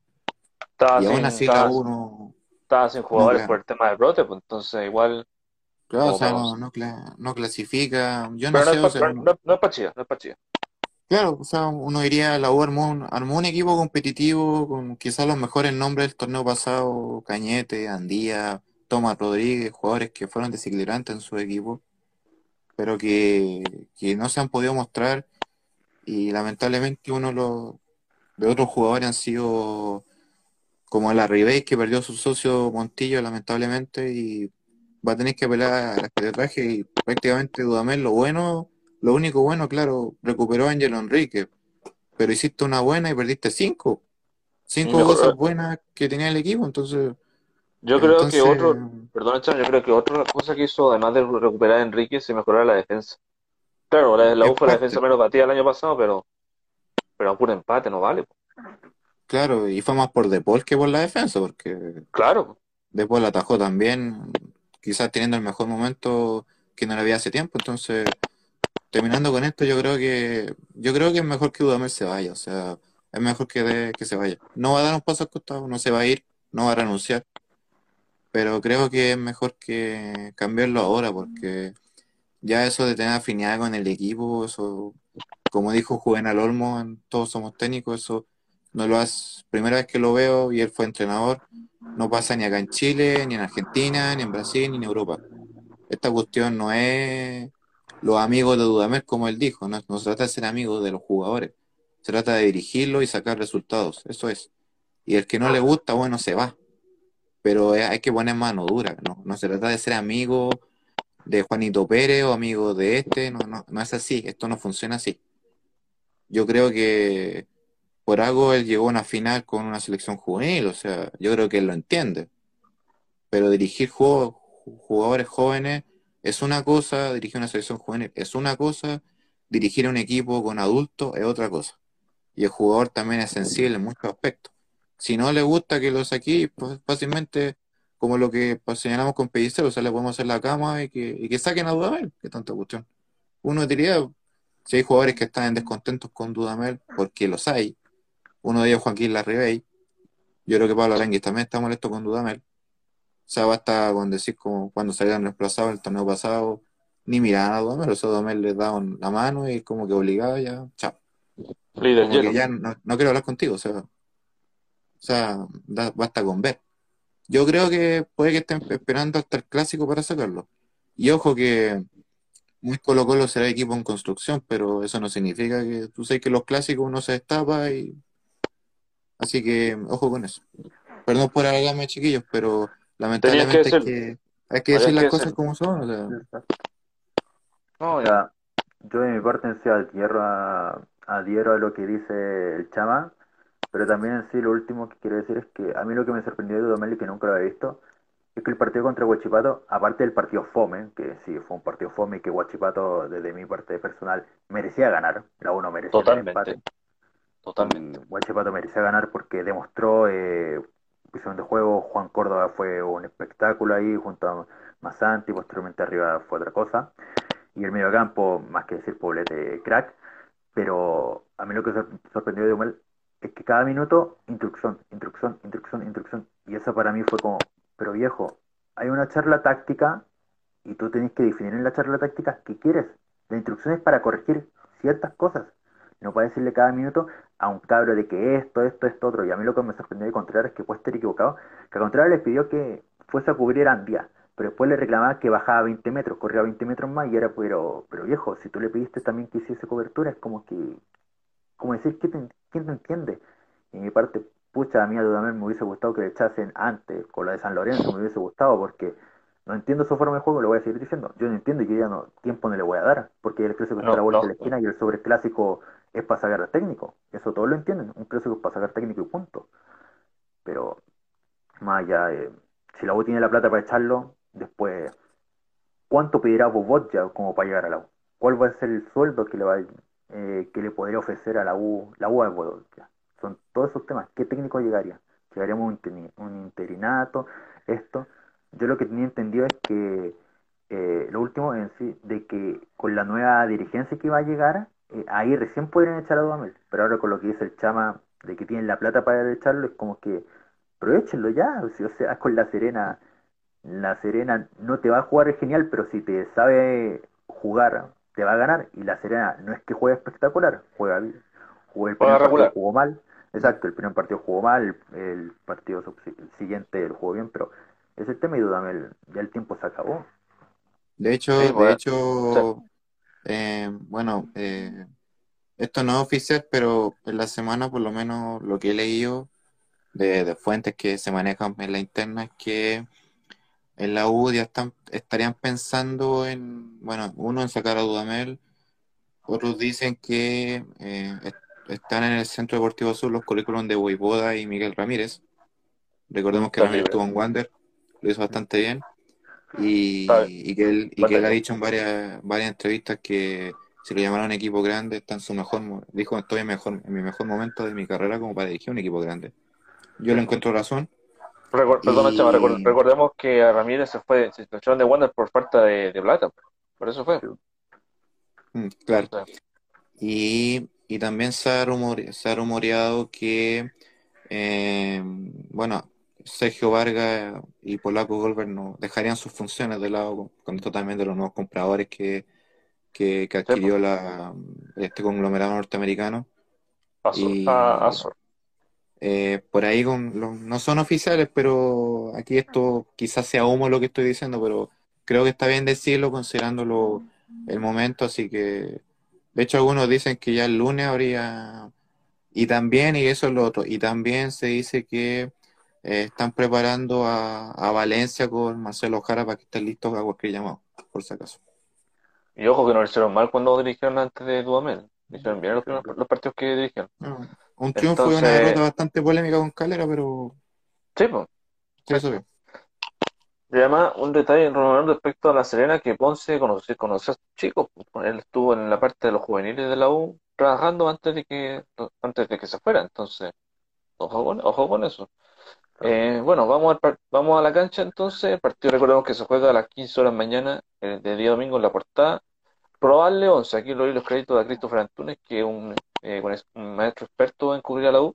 Y el 11 que él tiene es de Paul en el arco, Andilla, Casanova, Arias, Marcelo Morales, no está Del Pino, bien. Espinosa, Moya, Cañete, Tommy Rodríguez, Ángelo, y el Pito Contreras. Recordemos que igual, eh, a propósito de rumores y cosas así, dicen que, que Montillo quiere llevarse a la Ribera a Peñarol. Pero también, dicen de que, de que por tema de dinero, de que el sueldo sería menor en Uruguay y de que la uno lo piensa dejar a la Ribey, no piensa venderlo. Por lo que no, pues además, además el segundo goleador del año pasado, entonces, mm. y me le renovaron contrato. Mm, eh, irónico que bueno, se dejan a Montillo de lado, amigo de la Ribes, y son bien amigos, y jugaban bastante bien. Eh, me da lata por el Juaco porque es un buen jugador, pero si no le encuentras un socio, va a tener partidos ingratos. O sea, ante San Lorenzo fueron ingratos sus partidos, ante Guachapato también. Yo creo que poniéndose muy frío eh, sin Montillo y si esto no da, yo creo que por el bien del jugador, creo que es mejor que la revés un paso al costado. Porque no, no porque querer que se vaya, porque feliz que se quede, pero lamentablemente si no tiene a alguien, yo creo que ahí tienen que pulir a Cañete, pero uno diría, no es cobresar, Cañete tenía Gaete. Acá no hay Gaete en la U, no hay un juego rápido arriba como para, para eso. Pero hay que esperar. Hay que ver Sí, eh, otra info de la U cortita que salió en cooperativa, eh, que Rafael Dudamel entregó al CDMI, que recordemos que fueron a verlo a su casa, la lista de los nombres que fueron a, esta junta y dice que él informó de ocho jugadores que acudieron a la cita a comienzos de semana. A ver qué más dice la información. Aquí créditos al aire libre cooperativa.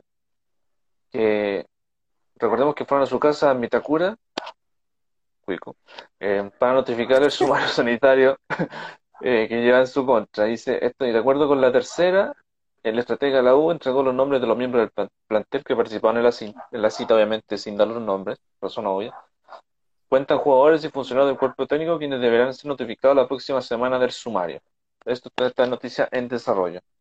Eh, y a propósito de sumario, lo de Calera, se supo al final quién era el suplantador de Martinaria. Y era uno que traga con Iribane, pues. Dios mío. Ya, ya eso para mí es un chiste, como que ya se supo qué pasó, qué ocurrió, ya hay que dar vuelta a la página y listo, porque ya en su momento sí fue polémico, pero no hicieron nada, ahora es como que ya, genial saber todo, pero ya, ya pasó medio año, ya pasó bastante tiempo y, y que las autoridades pertinentes hagan, ah, eh, tengan lo que, tengan que hacer. Sí, además eh, hay que de- saber una vez por todas qué va a pasar si van a castigarlo o no. Me acuerdo que incluso habían rumores de que la Conmebol iba, iba a hacerle un castigo fuerte a, a Calera. eh, y bueno, para que es. El, el caso es el siguiente: si llega a comprobarse esto, que ya está confirmado que salió esta semana en los medios, a Calera lo deben desafiliar. Pero como la NFP, el tema de las lucas, ni, ni loco, no lo van a sacar. Porque necesitan eh, un, cuarto de, un cuarto de las votaciones para poder sacarlo. Y eso no va a pasar. Así de simple, Es no va a pasar. complicado. Es complicado. Ahora, si llegara a pasar, se muestra que hay justicia literalmente en la NFP y no solamente empiezan en sus bolsillos. Pero nunca se sabe. Nunca se Bueno, sabe. pero teniendo el caso también de la Lautaro de Win, la. Y eso también está en desarrollo. Y, dice, Sí. y ahora quieren culpar a Curicó y a Colo Colo de no jugar más. Por favor. Dios mío. cosas mal siempre. Vivamos nuestro país. Eh, y bueno, vamos a Colo Colo a propósito, para cerrar ya todo este resumen del fútbol chileno. Juega con O'Higgins, 20 horas, partido difícil. Un O'Higgins que igual anda regular eh, con, con Giovanoli. Eh, está regulando jugadores, ya esta semana está nuevamente disponible la Rondo. Y ya estuvo, ya cuenta con Castro, eh, cuenta con su delantera como fuerte. Entonces, ¿qué podemos esperar de. Ah, ah, vuelve El Alarcón. Tommy Alarcón también. Buen nombre, Romero Alarcón, que está siguiendo el fútbol holandés. Eh, Rulo, tu opinión respecto a O'Higgins. ¿Cómo es O'Higgins y Chama? Bueno, te dejo a ti Colo Colo. O'Higgins es un equipo que me gusta. Un equipo que me gusta, divertido. Se fue Cereceda, pero tiene jugadores para cubrir esa zona. También está la Rondo. Pero aparte de que se notó mucho la falta de Tommy Alarcón. A mi entender, Alarcón es, es como Saavedra en Católica, pero mucho más importante en Higgins, porque Alarcón al lado tiene a Romero. Pero sin Romero o sin Alarcón, a O'Higgins le cuesta mucho generar algo. Y Alarcón creció mucho con Dalcho. También el uruguayo Castro me, me gusta en sí, pero para mí O'Higgins debería dar un plus de que todo el, pla- el once ideal, el once titular, tiene que ser importante, no uno que otro jugador, porque como ya se notó mucho, para mí Alarcón, Castro y Romero son jugadores muy importantes en O'Higgins, como, como batalla, pero para mí también tienen que ser nombres como, eh, si no me equivoco, Diego González, Cajáis también importante, pero tienen que ser más importantes, tienen que ser regulares. Y O'Higgins, con una regularidad en todo el plantel, podría ser un equipo fácilmente protagonista, pero ese es el tema. La pregunta de Rancagua que se deberían hacer es que si Alarcón se va, porque yo espero que esta temporada sea la última en Chile, porque a mi parecer ya el campeonato chileno le quedó corto, ¿quién va a reemplazar a Alarcón? ¿Quién lo va a reemplazar? Y ese va a ser un punto que el técnico argentino va a tener, no sé si desesperación o no, pero va a estar complicado porque Alarcón es su generador, generador es su hombre en esa zona. Y sin él, ¿quién hará esa pega? No se, no se sabe. Eso es lo otro. Eh, igual, igual, igual es un equipo, un equipo interesante los O'Higgins en el último tiempo con Dalcho. Y bueno, hay que ver qué va a pasar. Ya, como dice el Rulo con todo ese análisis, eh, se viene un lindo Además que- partido. Exacto, además que tienen muchos jugadores jóvenes, Matías Sepúlveda, eh, David Salazar también, Antonio Díaz, eh, Matías Meneses. Sí, pues, Chama, bueno, respecto a Colo Colo, ¿qué opinas tú de cómo llega? Eh, porque, bueno, las noticias de la semana, eh, bueno, Saldía ya está mejor de su lesión, está, está sumando minutos, qué bueno. Eh, finalmente llega Amor, escucha bien tu corazón, como dice Pablo Herrera, y llega, se, se su salida de Vélez, llega, llega a llegar los próximos días. Eh, Falcón no, al final no sigue su suspensión hasta el Superclásico, o sea, hasta la próxima, próxima fecha. Y después hablamos de lo que pasa con Moza y, la, y Vial, que otro, otro capítulo más, otro capítulo más. Y salió otro hace unas horas, de hecho. Pero ¿qué te parece eh, ¿Te parece Colo Colo ahora con esta semana ya que está más en paz, en cancha? Sí, bueno, eh, este Colo Colo que viene de, de derrotar a Cobresal haciendo un buen partido. eh, va a ser un partido entretenido el, el- el- el de mañana contra O'Higgins. Creo que lo- los dos tienen, sobre todo con el alto jugador juvenil, eh, este chico Roja lo ha hecho bastante bien en la línea defensiva en, Colo Colo ha, ha demostrado un, carácter, digamos, en la defensa y, un, y una buena capacidad para, controlar el, juego de los rivales. Creo yo que, que este Colo Colo eh, ha ido de mejorando por lo menos las últimas dos fechas. Eh, le llegaron buenas buenas noticias la semana con, la llegada de, un- de Amor, que digamos es un jugador que por ahí Quintero igual le va, le va a ayudar sobre todo en la, la línea defensiva, que, que es la que tanto está buscando hace, hace buen rato. Eh, y bueno, em, eh, creo que el partido mañana va a ser un, un duelo entretenido, quizás un duelo compacto, eh, puede que sea un duelo fluido también, y también que considerando que, que bueno, Jiménez dos empates, Colo Colo viene un empate y un triunfo, eh, quizás va a ser un- una prueba más, más difícil que Cobresal, pero, pero no deja de ser lo, lo- quizás lo- el, el nivel que estén pasando los jugadores, considerando también el, este 9 que Iván Morales se destapó la, la fecha pasada haciendo dos goles. Y a ver si es que, qué va a pasar ante O'Higgins. Eh, va a ser un, partido por ahí especial para ver la- las variantes que, que van a tener y cómo de aquí ya estas dos fechas, cómo se instalan previo a una nueva versión del, del clásico, considerando lo- la realidad que viven los clubes. Claro. Además, bueno, digamos que la semana pasada, en, justo en fin de Semana Santa, eh, lo- los, tres goleadores de, más polémicos de los tres grandes hicieron goles.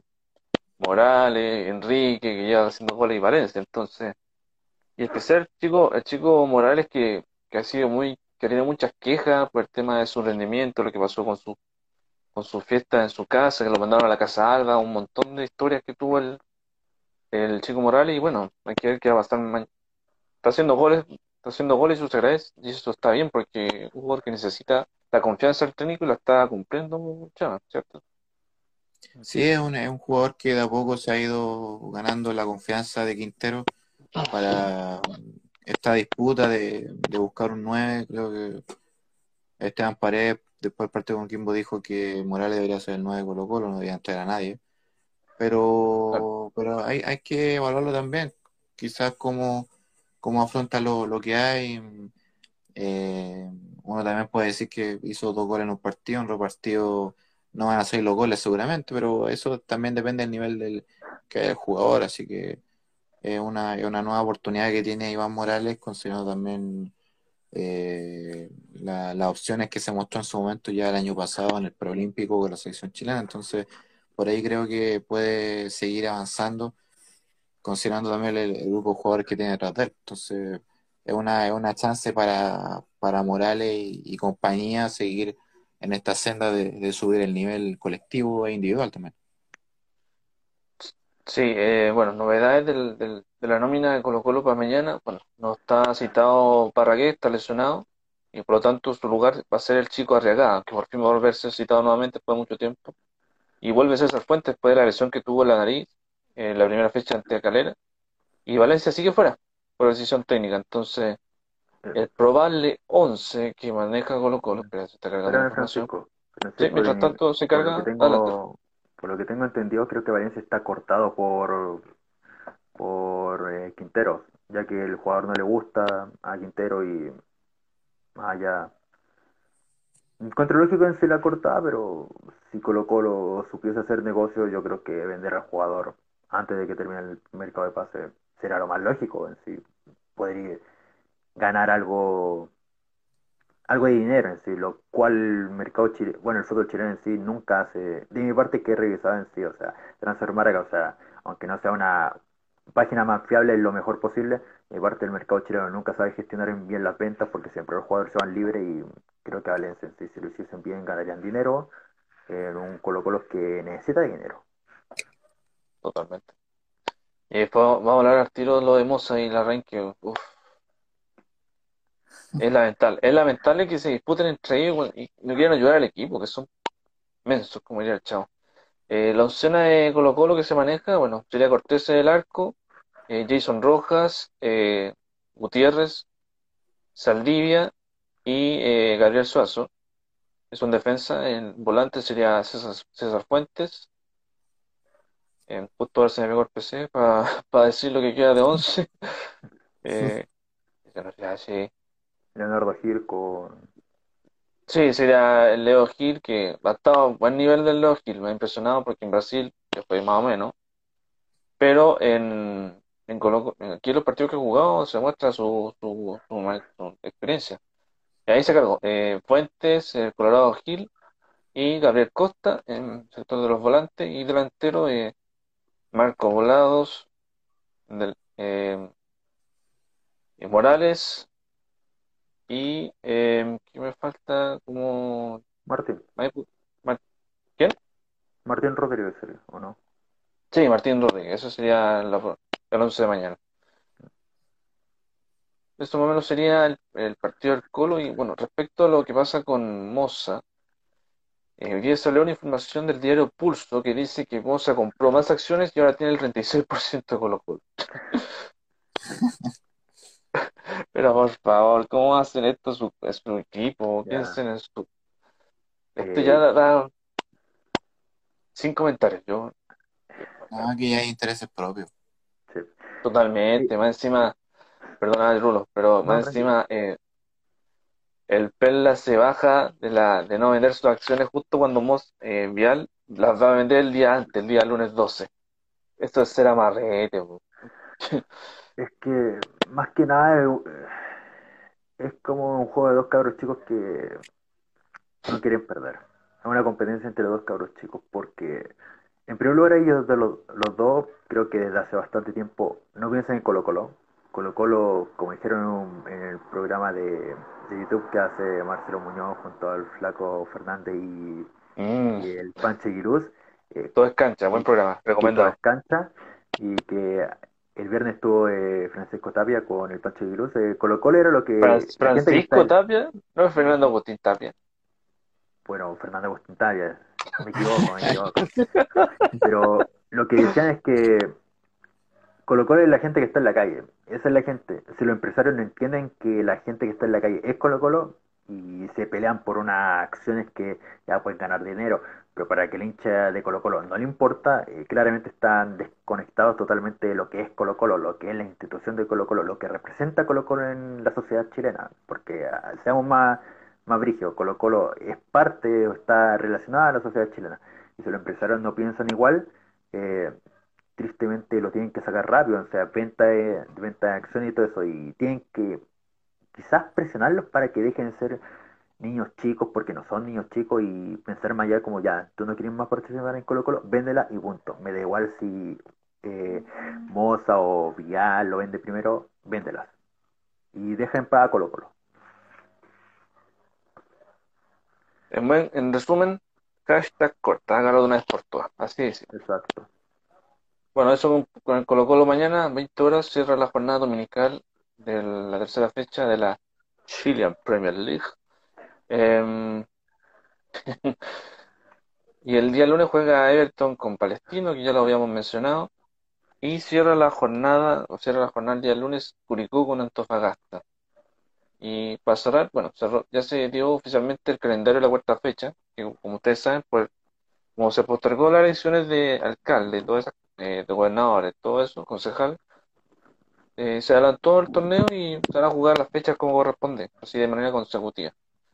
Y lo bueno es que para los equipos que juegan Sudamericana y Libertadores le da más metraje de, encima, entonces, para llegar más aceitado. Mientras se caga el, PC, em, eh, hablemos un poquito del fútbol femenino, a propósito que me lo decía Don Flores más temprano.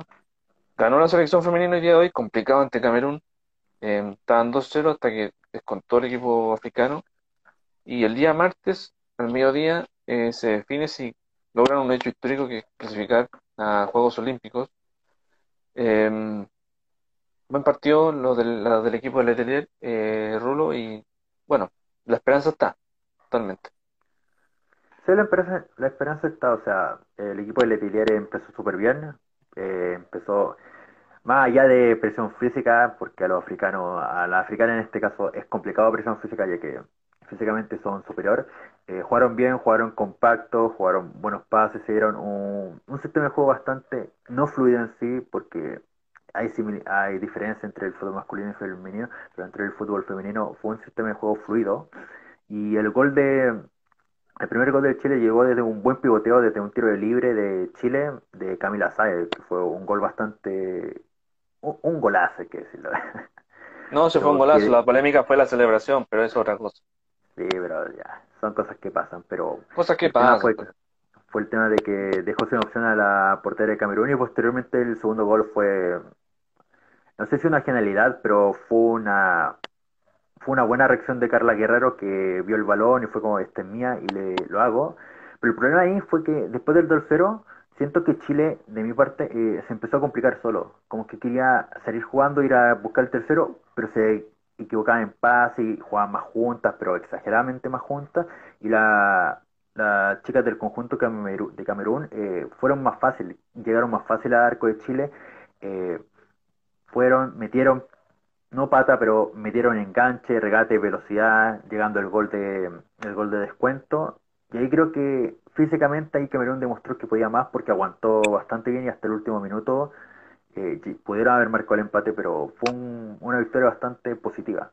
Lo vale en sí de que ojalá eh, la Cote Urrutia, no, ¿era la Cote Urrutia o Yesenia López? ¿Cuál rol? Eh, el único el único cambio real en si ¿El Balmaceda por ah. la Cote Urrutia o Yesenia López? Ah, no, eh, aquí la información que tengo es que hubo dos cambios. Entró la Daniela Pardo en los últimos minutos, casi nada y la Cote Urrutia fue reemplazada por... Eh, por Rosario Balmaceda. Por Rosario Balmaceda. Eh, ojalá la Cote Urrutia llegue bien porque igual cuando salió reemplazada se le vio que estaba un poco cansada, ojalá no haya sido nada grave, ningún problema físico porque es una jugadora bastante importante en el sistema de Letelier. Por eso en sí hay bastante esperanza de que el martes llegue un resultado positivo, pero lo más importante a no confiarse claramente porque Camerún te puede llegar de golpe, puede ir a buscar desde el primer minuto y si te encuentra mal parado, o mal parada mejor dicho, eh, te puede liquidar.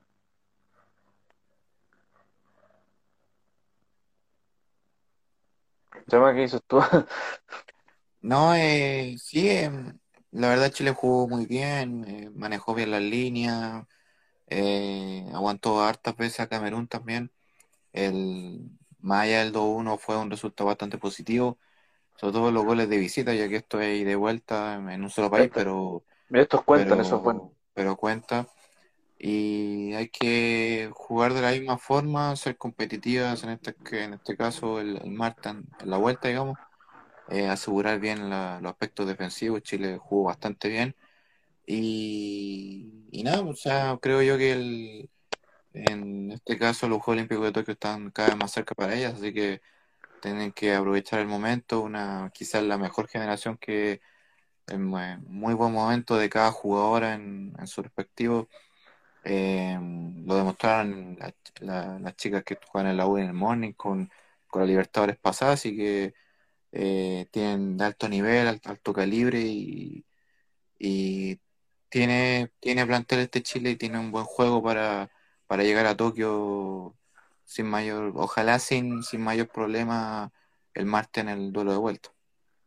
Sí, eh, bueno, para cerrar, decir el 11 que, que jugó hoy día en el, campo de, en Turquía, ahí puede decir el nombre del campo para que no me trolen. Eh, jugó con Tian con Valentina Díaz, Carla Guerrero, Camila Sáez y Javier Toro, eh, Karen Araya, eh, López y Panchalara, que después ingresó Daniela Pardo en los minutos finales, Yanara Edo, Coterrute, que fue ingresó en el 85 Rosario Balmacea, que es lo que decías tu Rulo, y la reciente refuerzo en Suecia, eh, Dani Zamora. el partido se va a jugar de vuelta el día martes 13 al mediodía. Eh, ¿Cómo se llama? El, complejo deportivo Arcian Sequi del MIC.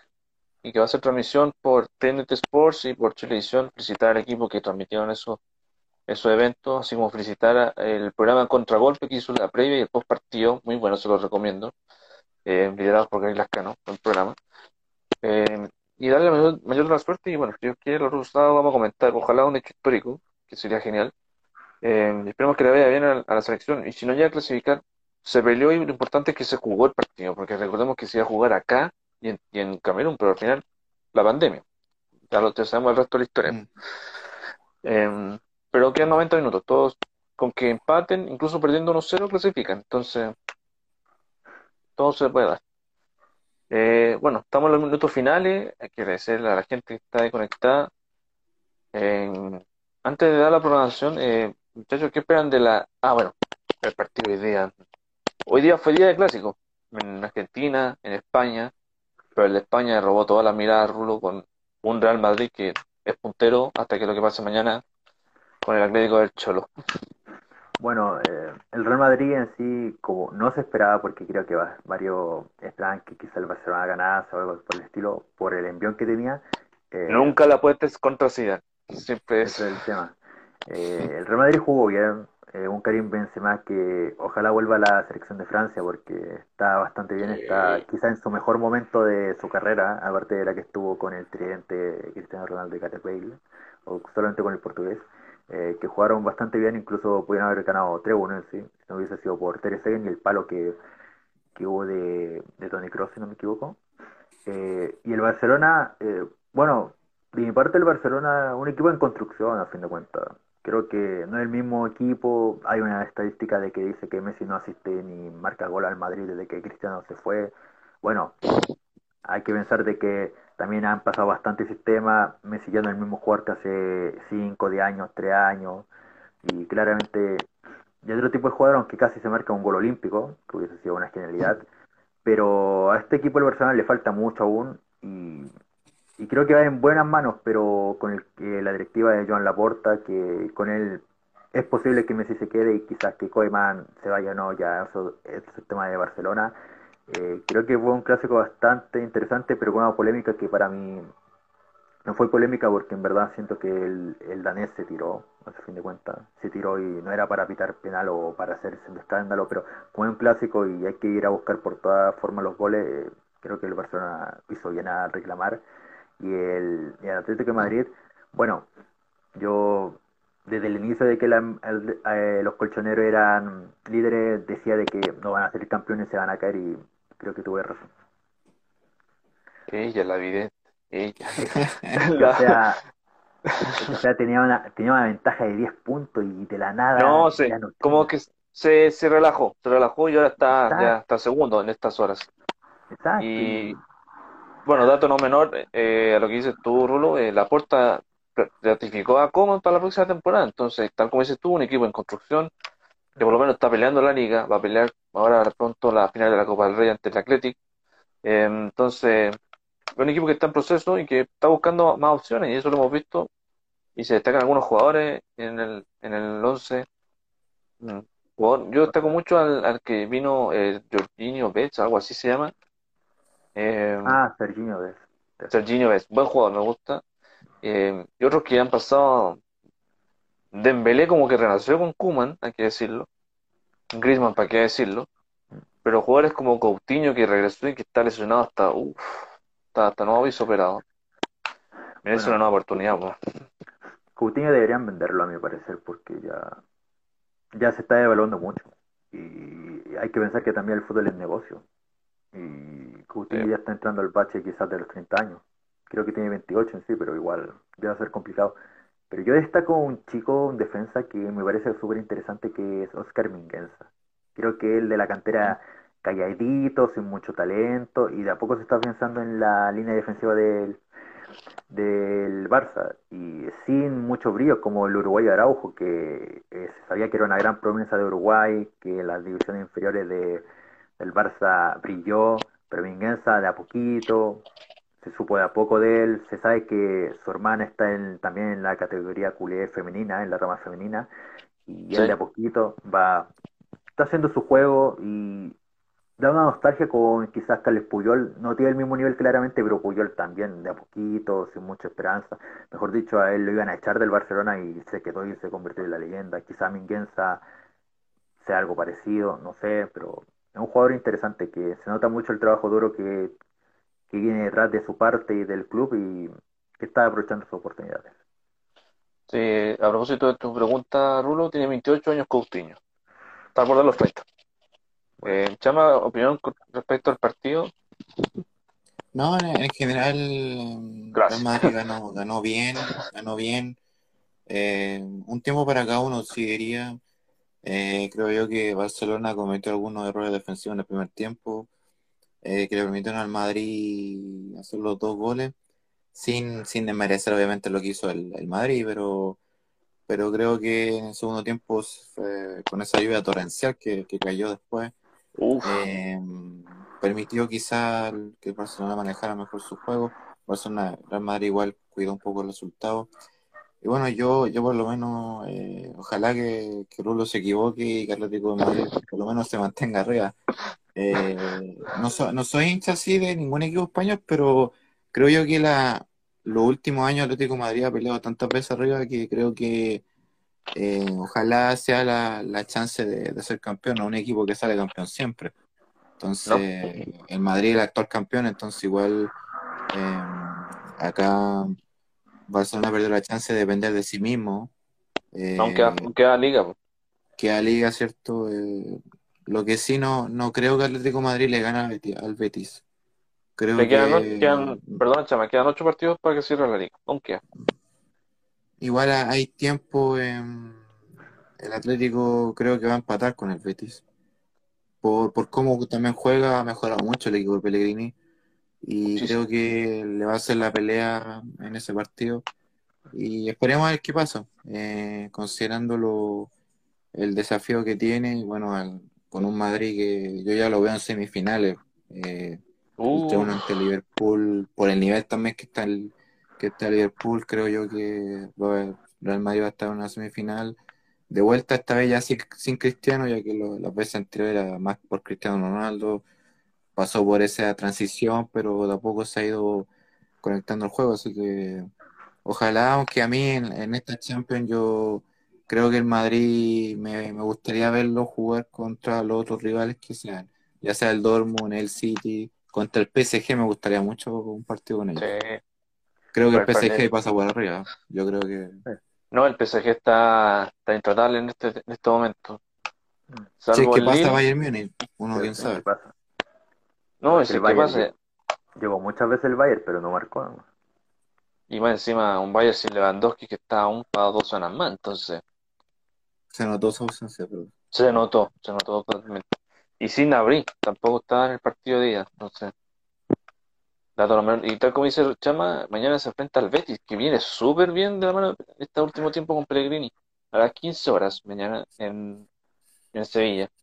Y Para- dato no menor, perdona, Rulo, No, dato no menor, no, si, no. si, si Barcelona gana el, al Athletic la Copa del Rey, se va a ver un cupo más de competencia europea y ahí el Betis está sexto de momento, estaría clasificando a la Copa Internacional, entonces eso es buena noticia. O sea, desde mi, o sea, lo que quería agregar es que si el Betis uno que otro resultado se lo hubiese puesto positivo, o sea, una victoria, podríamos ver un derby de Sevilla, pero por una competición europea, por una Champions, un juego de Champions, porque Sevilla va a cuarto, si no me equivoco, el Betis, como dijo Francisco, va a sexto. Sí, Sevilla está cuarto y, y, y sexto está el Betis, está empatando con la Real Sociedad. Entonces, igual, bueno, hay que ver qué pasa con el desenlace de la Liga Española. Eh, Champions, bueno, esta semana se juega a la vuelta y hoy día ocurrió algo que yo celebré como loco, más que la derrota hoy día. Perdió el City. ¿Y ante quién? Ante el Leeds. Y con dos tiros nomás. Háganse ese. Fútbol, eso solamente lo hace. Bielsa. sí. Ahí están los Bielsa lovers. El fútbol, o sea, algo imposible con un jugador menos desde el primer Sí, tiempo, si no me equivoco, y que marque gol, o sea. No pude ver el partido yo, pero por lo que destacaron bastante es que el francés Meslier, si no me equivoco, fue el titular, titular de Bielsa, eh, atacó mucho. Y, o sea, un City que tiró 29 veces. Mira, aquí tengo la estadística del partido, a ver. Fueron 29 remates al arco del City, dos del Leeds. Por eso. Para un equipo que tiró más de 20 veces, la, el portero más que nada, a mi parecer, hizo una gran labor. Hizo una gran labor. Sí, gran labor hizo eh, Meisler, el arquero del, del Leeds. Eh, y bueno, para, ah, bueno, además, a propósito de la Premier, bueno, digamos resultados rápidos. El Chelsea volvió, volvió a ganar el 4-1 al Crystal Palace. El Liverpool por lo justo le ganó a Aston Villa. Y Por fin ganó en Anfield. sí, por fin ganó el Anfield. Estaba maldito este año en, en Anfield. Y además ante el Aston Villa que le marcó como 8 goles la, la, la ida. Entonces, 7-2. Un 7-2. resultado, a mi parecer, engañoso, pero que esto es fútbol, se marca goles, por favor. Y mañana se enfrenta al Tottenham con el United. Ahí, Chama, te Partidazo. No, partidazo porque, bueno, sigue, sigue viva la, la opción de que el United le pueda quizás amargar la, la fiesta al City, que para muchos ya tiene la liga asegurada, son 14 puntos de diferencia, considerando que el United tiene dos partidos menos. Sí, sacando el cálculo, si, si el City ganaba hoy y dos partidos más, ya era campeón. Pero aún queda. Aún quedan seis, Claro. seis fechas para que termine la- el torneo. Eh, pero igual también hay que decir que el United también es de doble filo porque eh, ah, empata mucho, hay partidos que no le cuesta mucho ganar. Y lo único que les cuesta más los reales de abajo que los de arriba. El Bristol la semana pasada le costó un mundo ganarle, ganó con lo justo. Totalmente. Y, y bueno, está, no, le falta ese nivel que, que tiene la Europa League. Entonces, por ahí creo que, que marca. Y ojalá esto hasta el fin, United tiene que sacar el diablo, como se diría, y, y jugar, y lograr eh, jugar contra, contra los, el Tottenham de Mourinho, que fue su, su ex entrenador en su momento. Y esto sigue, la, la ruta del City, de- del Leeds, que grafica quizá el momento agotador que está viendo el equipo de Guardiola. Guardiola disparó contra la, contra la FIFA y la UEFA por, por el calendario de partidos en su, la semana pasada.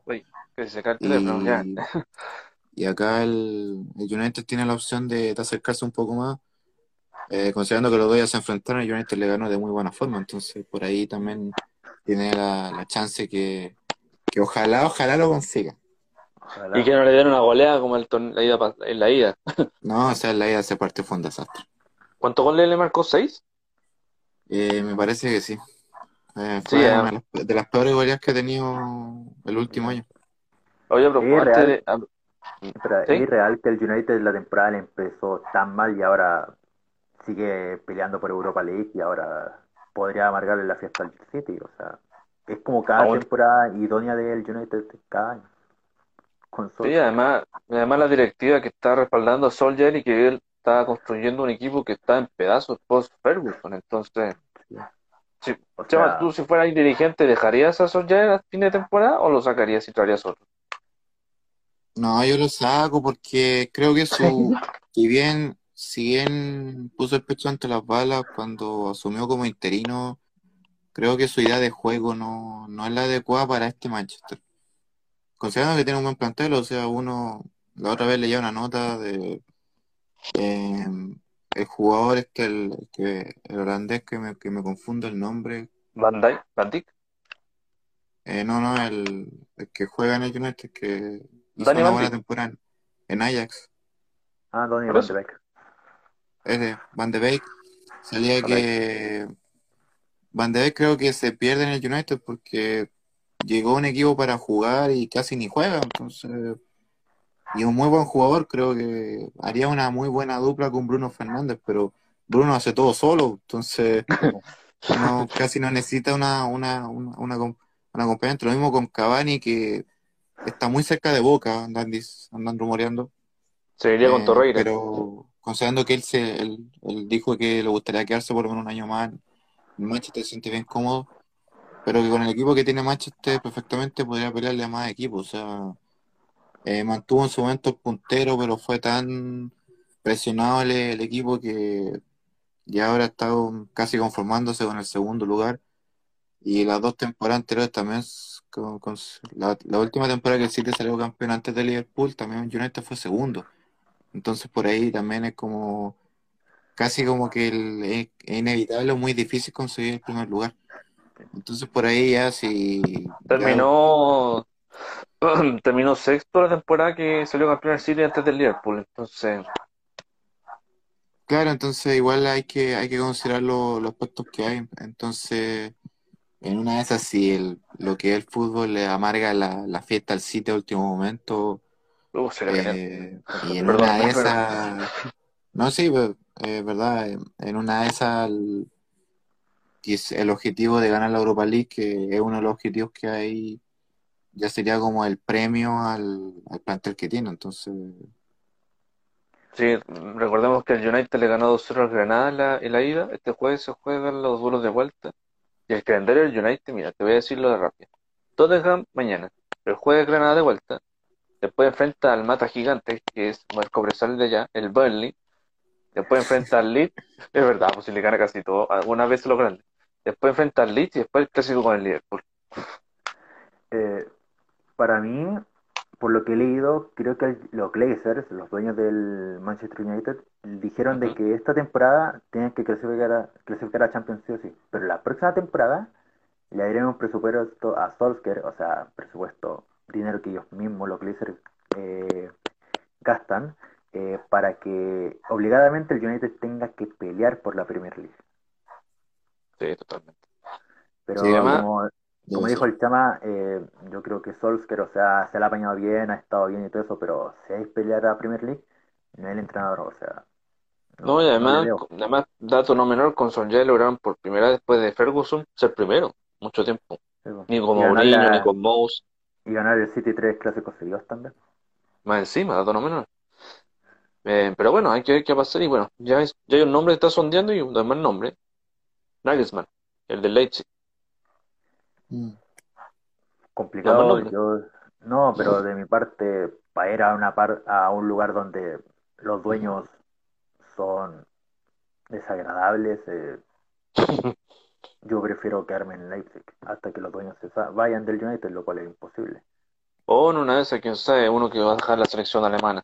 Eh, bueno, Ah, eh, y pa- no, bueno, para cerrar, eh, mañana juega el Inter temprano, seis y media, para, despertarse en un ratito más. Y hoy día, ayer ganó el Milan, así por lo tanto el Inter no va a ser campeón esta fecha, va a ser en, en dos fechas más.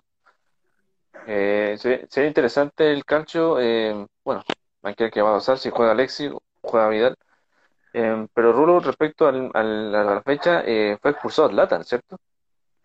Sí, pero no entiendo por qué fue expulsado, creo que fue por algo irónico de que las cobra todas a, a Maresca, pero por eso lo expulsó. No, no se entiende bien por qué expulsaron a Zlatan, pero como típico, típico del sueco, que conste, eh, en información oficial creo que de Fabrizio Romano, Zlatan va a renovar un año más con el Milan, Ah, qué bueno.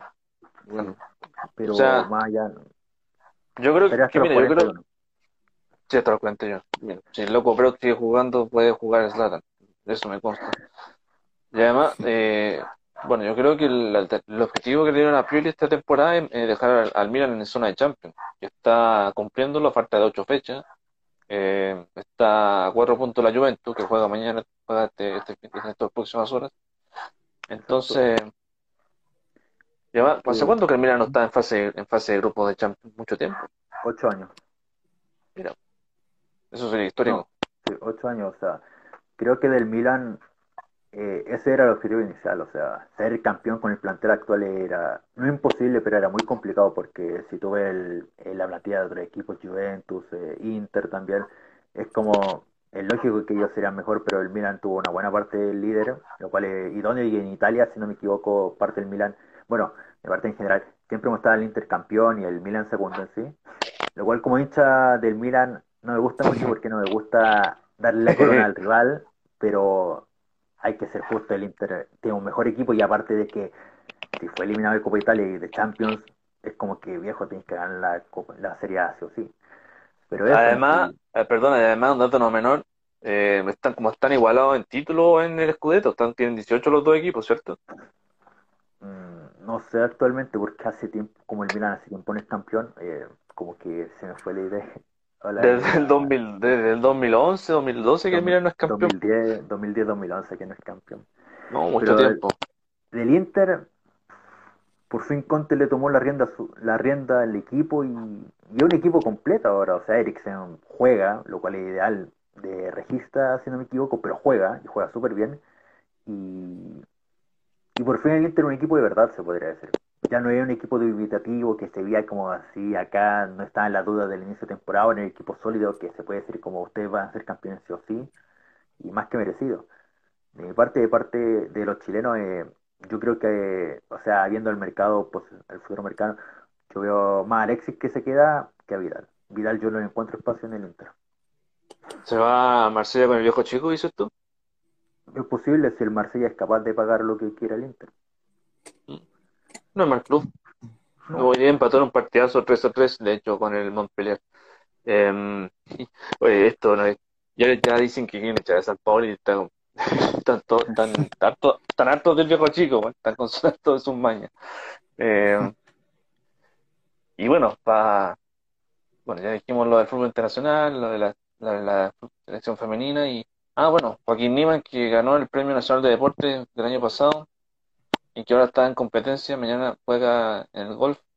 No sé tanto de golf, así que, pero por lo menos me dijeron, dilo de Niman, lo dije. Em, no sé golf, pues, no, no sé si saben algo ustedes de golf.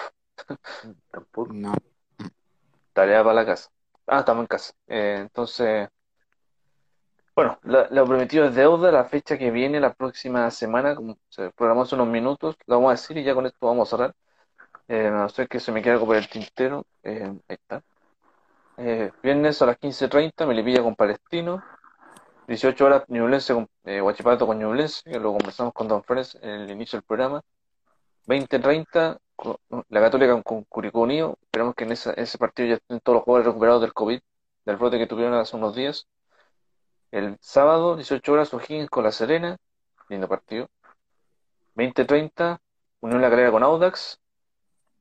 El día domingo al mediodía, este va a ser también transmitido por televisión, eh, con Wanderers. A las 15 horas, Everton con Colo Colo.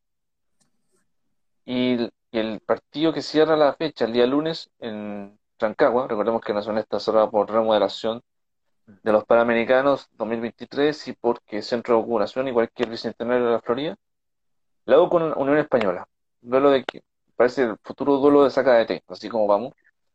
Y Antofagasta va a ser el club libre de la próxima fecha. Eso es más o menos lo que se viene la próxima semana en la Chilean Premier League y bueno, también sale la programación de la de la Championship Chilean League. Entonces, primera primera vez para que tengan el concepto. Eh, para ustedes, muchachos, eh, ¿qué les parece? Bueno, si vieron algunos de los partidos la semana pasada de la primera fecha, interesante lo de algunos equipos, bueno, para que ahora lo de Coquimbo con Iquique, que fue un partidazo, Paredes marcando goles, el chico acá, el chiquito que estaba llorando la semana pasada, otra vez Cobreloa en los tumbos, perdió con Barnechea, Barnechea City, que va a ser el grupo del City, dicen. Eh, un concepto chico de la primera vez, muchachos, antes de dar la programación. Bueno, interesante lo, que- de lo de Coquimbo, pero qué lástima por Iquique. Mm. Bien, Llama- pero después Coquimbo repuntó y hasta ahí quedó. tan- tan- Eh, bueno, uno diría que Coquimbo tiene la, la opción más clara de ser campeón, pero creo que los demás equipos van a escalar. Yo creo que entre Coquimbo y Quique va, por el que mostraron ahí en la primera fecha, creo que van a ser los, los equipos que van a escalar en esta primera vez. Espera de que es- Lautaro de Buena aparezca. No va a aparecer, o, o aparece Fernández Vial, o se quedan los 15 equipos así impar como el primer, la primera Creo que- división. Creo que de. Fernández Vial es casi imposible de que ascenda. Creo que no, no. Totalmente. No, no aguanta al histórico. Eh, bueno, fecha de la del campeonato de ascenso Betson, ya no es primera vez, pero hay que decir, vamos a decir igual así. Eh, sábado a las 11 de la mañana, Unión San Felipe con Puerto Montt. Al mediodía, transmisión de este de TNT, Barnechea con Coquimbo, lindo duelo. A las 17 horas, el día domingo, San Marcos con Cobreloa. El mismo domingo a las 18 horas, San Luis con Rangers, transmisión también de TNT Sports. Eh, 18 horas, debuta la de en primera, di- en, en primera B an- ante Santa Cruz de visita. Y el día, el día lunes a las 15.30 el Chaco Morning con Magallanes, transmite TNT Sports. Y a las 18 horas, eh, Copiapó con Temuco también por TNT Sports. Van a ser cuatro partidos transmitidos, buena noticia, porque siempre la primera vez, siempre ha sido muy mezquina en transmitir eventos. Y el partido que no mencioné, que es Lautaro con Iquique, no se va a jugar por razón obvia. Suspendieron a Lautaro de no jugar hasta que, que qué pasa. Esta semana deberíamos tener novedades al respecto. Bueno, eso es más o menos lo que teníamos el día de hoy, en este regreso después de un mes. Eh, volvimos con todo. eh, y a ver qué dice. Ah, no, me equivoqué. Nada que ver. La otra semana hay Fórmula 1, así que esto nomás lo puedo decir la semana que viene. Eh, chiquillos, fue un gusto verlo nuevamente. Rulo, nos sorprendiste con el New Look, más refresquito, hay que decirlo. El Chama representando a, a Pellicer y a este tiempo en la camita. Eh, Solo que, Temo- solo que a mí no, nadie me mueve de acá, o sea, la diferencia. exacto, exacto. Yo que lo manejo yo. Sí, pues el rey ahí, el titulado. Eh, y bueno, eh, veamos qué pasa este fin, esta semana. Se, se define la Champions. ¿A usted quién clasifica, City o el Dortmund? Más afirme. Dortmund. Epa. No le tengo fe al City nunca, así que el Dortmund. Es que no, no tienen actitud de querer ganar la Champions. Nunca la tienen y los, con los jugadores que tienen, tienen que tener esa actitud, pero no la demuestran. Y es una lástima por el equipo que tienen. No, pues y además le marcó un gol de, le marcó un gol el Dortmund, entonces ahí Bien. puede haber opciones de que puedan pasar lo mismo que la otra vez y que fueran cuarto. Y, y el, Pele, el profe Pellegrini sigue siendo el de mejor campaña. Y lo echaron. Tomen Y con un equipo, y con un equipo que si lo comparas, el equipo de ahora es mucho mejor. Sí, pues además recordemos que, que bueno, recién esta temporada se mejoraron parte de la defensa con contratando un buen central, entonces, después de tanto intento. Eh, a ver, vamos a, hagamos la, hagamos la, la, la polla, sí. PSG vaya, ¿quién clasifica? Yo voy por el PSG. Eh, yo me la juego por el Bayern. Mm, Eh, Lewandowski no se recupera, ¿cierto? No, si no llega No, no hasta quedando PSG. zonas más de PSG no, no hay. Es que con los 20 tiros que hizo el Bayern y, y marcaron dos goles. Que no hay que las marque. Se nos está leva. Entonces ojo va por el que, PSG. ojo, ojo que si PSG no clasifica, va de nuevo a la deuda que, que una vez dije, o sea, una vez lo pensé, que si no clasifica con un Bayern más o menos disminuido, es que a PSG todavía le falta mayor ímpetu de crearse el cuento para ser campeón de Europa. Y además, primera temporada con Pochettino, que, que ahora está peleando palmo, palmo con el Leeds. Media temporada, para media temporada, ¿verdad? Recordemos que se fue Tuchel al, al Grande de Inglaterra.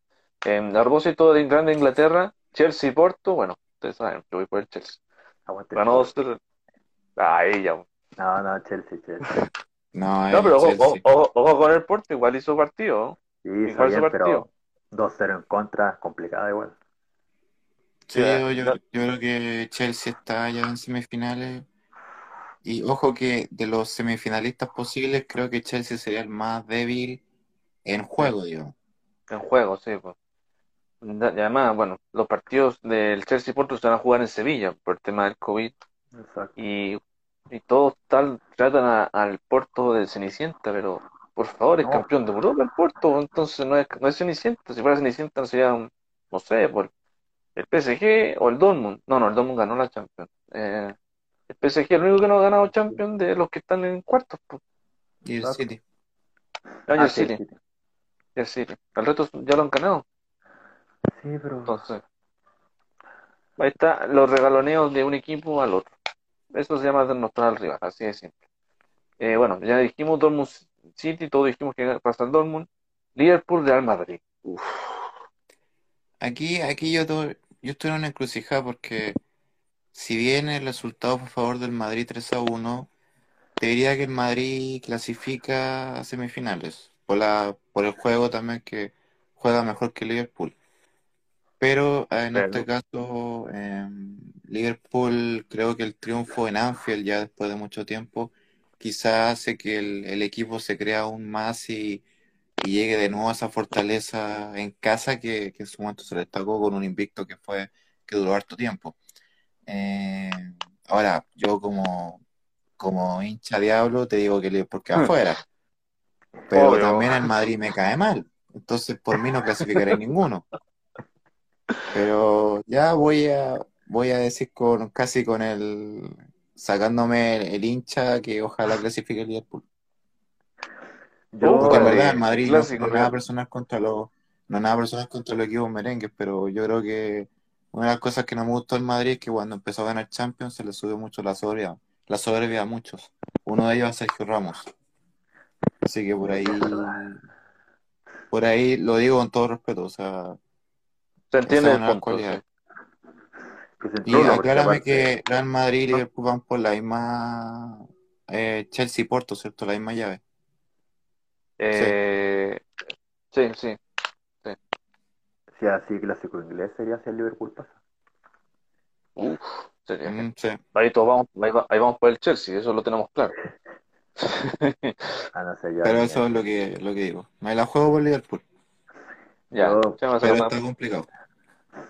Yo igual me la juego por el Liverpool, aunque aunque tengo muchos problemas con el Liverpool, porque el sistema de juego que sigue usando Klopp, todos los equipos se benefician de él. Adelantar defensa y Tony Kroos lo hizo, o sea, mandó un balón largo y Vinicius aprovechó y marcó un gol. Y, y ese, pero el Liverpool en sí, lo mismo que dijo el Chama, Anfield, es un teatro del fútbol y como ya ganaron, Pero no, pero no tiene público, eso es lo malo. Sí, eso es lo malo. Pero aún así sigue siendo Anfield, pero por eso confío en el, en, en Liverpool y, y en recordar las hazañas que han hecho en Anfield. O sea, o sea, pocas no han sido. Y una más. O De sea, hecho, tú vas por el- hablando, yo eh, en, si, a- si lo aplico un poco en términos globales, viendo todas las llaves, creo, creo yo, creo que puedo estar equivocado, pero creo que el futuro campeón de esta Champions va a estar entre el, entre el PSG y Bayern Múnich. La dejo Concuerdo ahí. totalmente. Va a ser finalista, para mí va a ser uno de los dos va a ser finalista. Sí. Entonces, Rolo, ¿tú vas por el Liverpool también? Sí.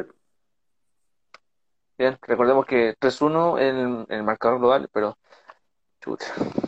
No, yo voy por el Real porque por una simple razón. Nunca vayas en contra de Zidane. Eso me, me dio cuenta esta semana.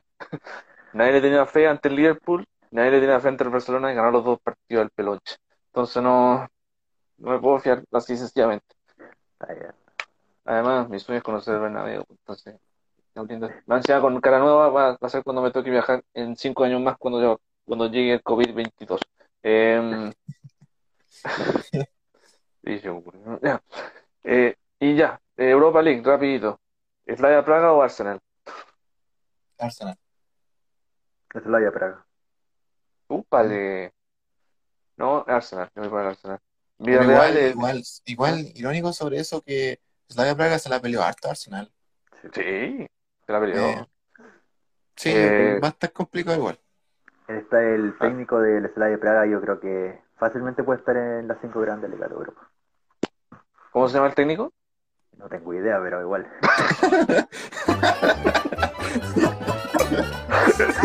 Te la hice. No, eso estuvo bueno. Ya, el No momento. tengo idea, pero puede estar, puede estar entre las cinco ligas. Ahí, ahí lo No conocemos. tengo idea, pero puede dirigir a Manchester United. Cuando llegue ahí, ahí lo vamos a conocer. Ah, te lo buena, Ro, te lo buena. Eh, eh, Villarreal, Dinamo de Zagreb. Recordemos que el Dinamo de Zagreb eliminó al Tottenham, entonces, ojo con el Dinamo de Zagreb. Yo voy por el, yo voy por el Villarreal, que igual ha hecho buena campaña. Villarreal es, es dirigido por Unai Emery, ¿cierto? Sí, el que sonaba para la roja. Ah, ya. No sé Sí, si la verdad. Aquí, aquí uno, uno da como el temor de que Unai Emery fue bicampeón de la Europa League, si no me equivoco, con el Sevilla.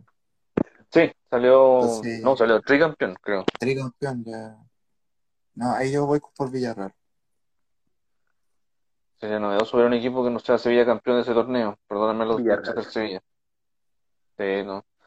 Igual 1-0, el partido estaba muy apretado. Este para mí el partido. Roma-Ajax. Yo voy por la Roma. Yo voy por la Roma. Difícil. A mí me, El partido yo, hizo Pau López. para la ida me, para la ida yo votaba por Ajax, me, me sorprendió igual el resultado. creía que el Ajax tenía el partido controlado. Eh, pero visto igual el, el nivel de juego, voy por la Roma.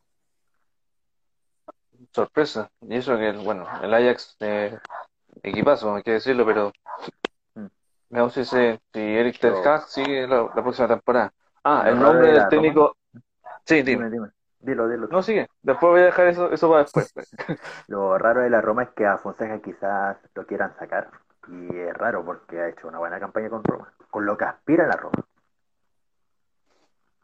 Sí, pues, eh, por lo que aspira. Y además, además no, no ha hecho buena, no ha hecho buena temporada en la liga, pero tal como dices tú, lo quieren sacar los nuevos dueños de la Roma. Sí. Eh, ah, y bueno, este, preferí dejar este partido para el final. Manchester United, Granada. Bueno, ganó el United 2-0 con lo justo. Vamos por los Diablos Rojos, chama. United. Sí, el Granada. El Granada hecho buena campaña, pero Ah, ¿verdad que, que el United eliminó al Milan? Pues ahí está la cuestión. sí, pero es que el, el United siempre en Europa League juega otra cosa. O sea, el partido de ida con el Milan fue pare- parejo, pero el partido de vuelta fue. Ya el United sabía lo que jugaba, sabía qué tenía que hacer y, y al Milan siempre en San Siro le va mal, así que era como lógico. Y Granada ha hecho buena campaña, pero cuando el United tiene un equipo que tiene muchas figuras, que sabe lo que juega y que en Europa League le va bastante bien, compli- imposible no, pero complicado bastante. Bueno, eh, y bueno, la info, y esta es la última. El nombre del técnico es Lavia Praga, que no lo sabíamos. Se llama eh, Jindris. Así se llama. Ya. Te- Bueno, bueno, es del, del Crystal Palace.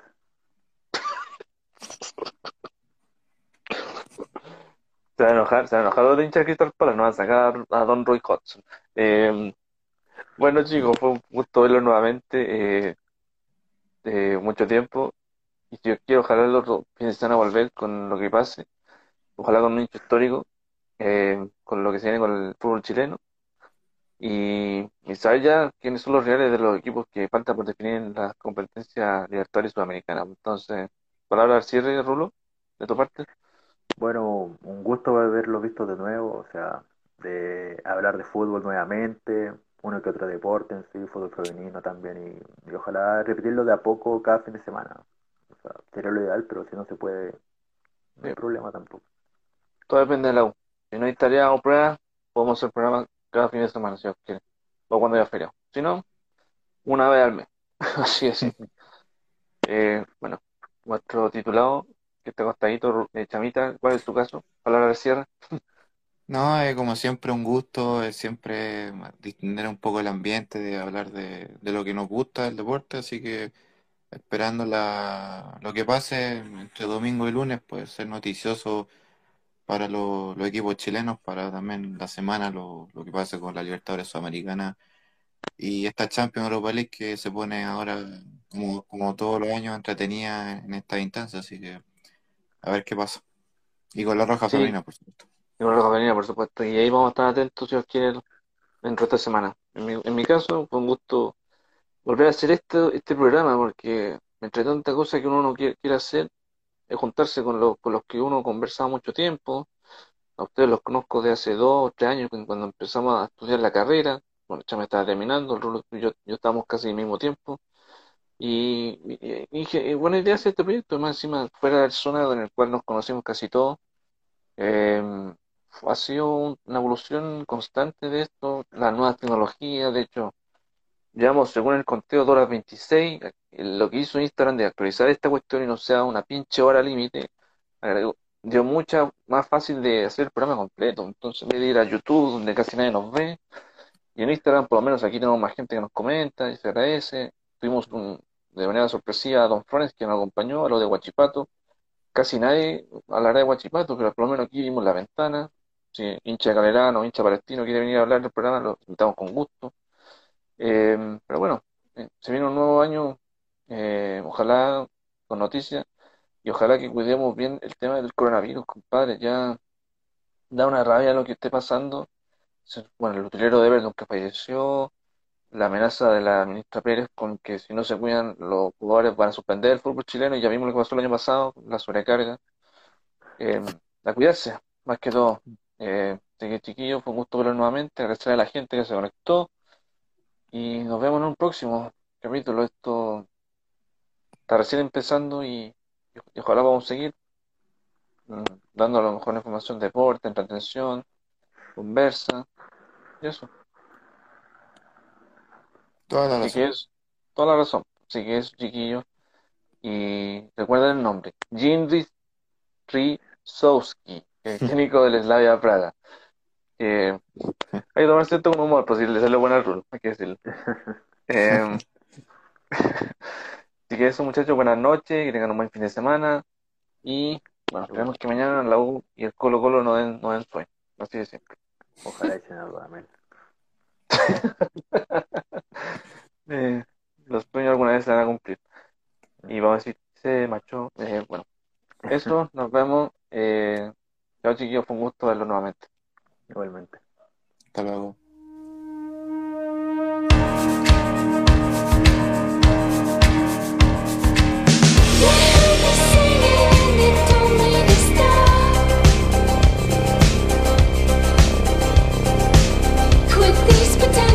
season, she's punched the clock.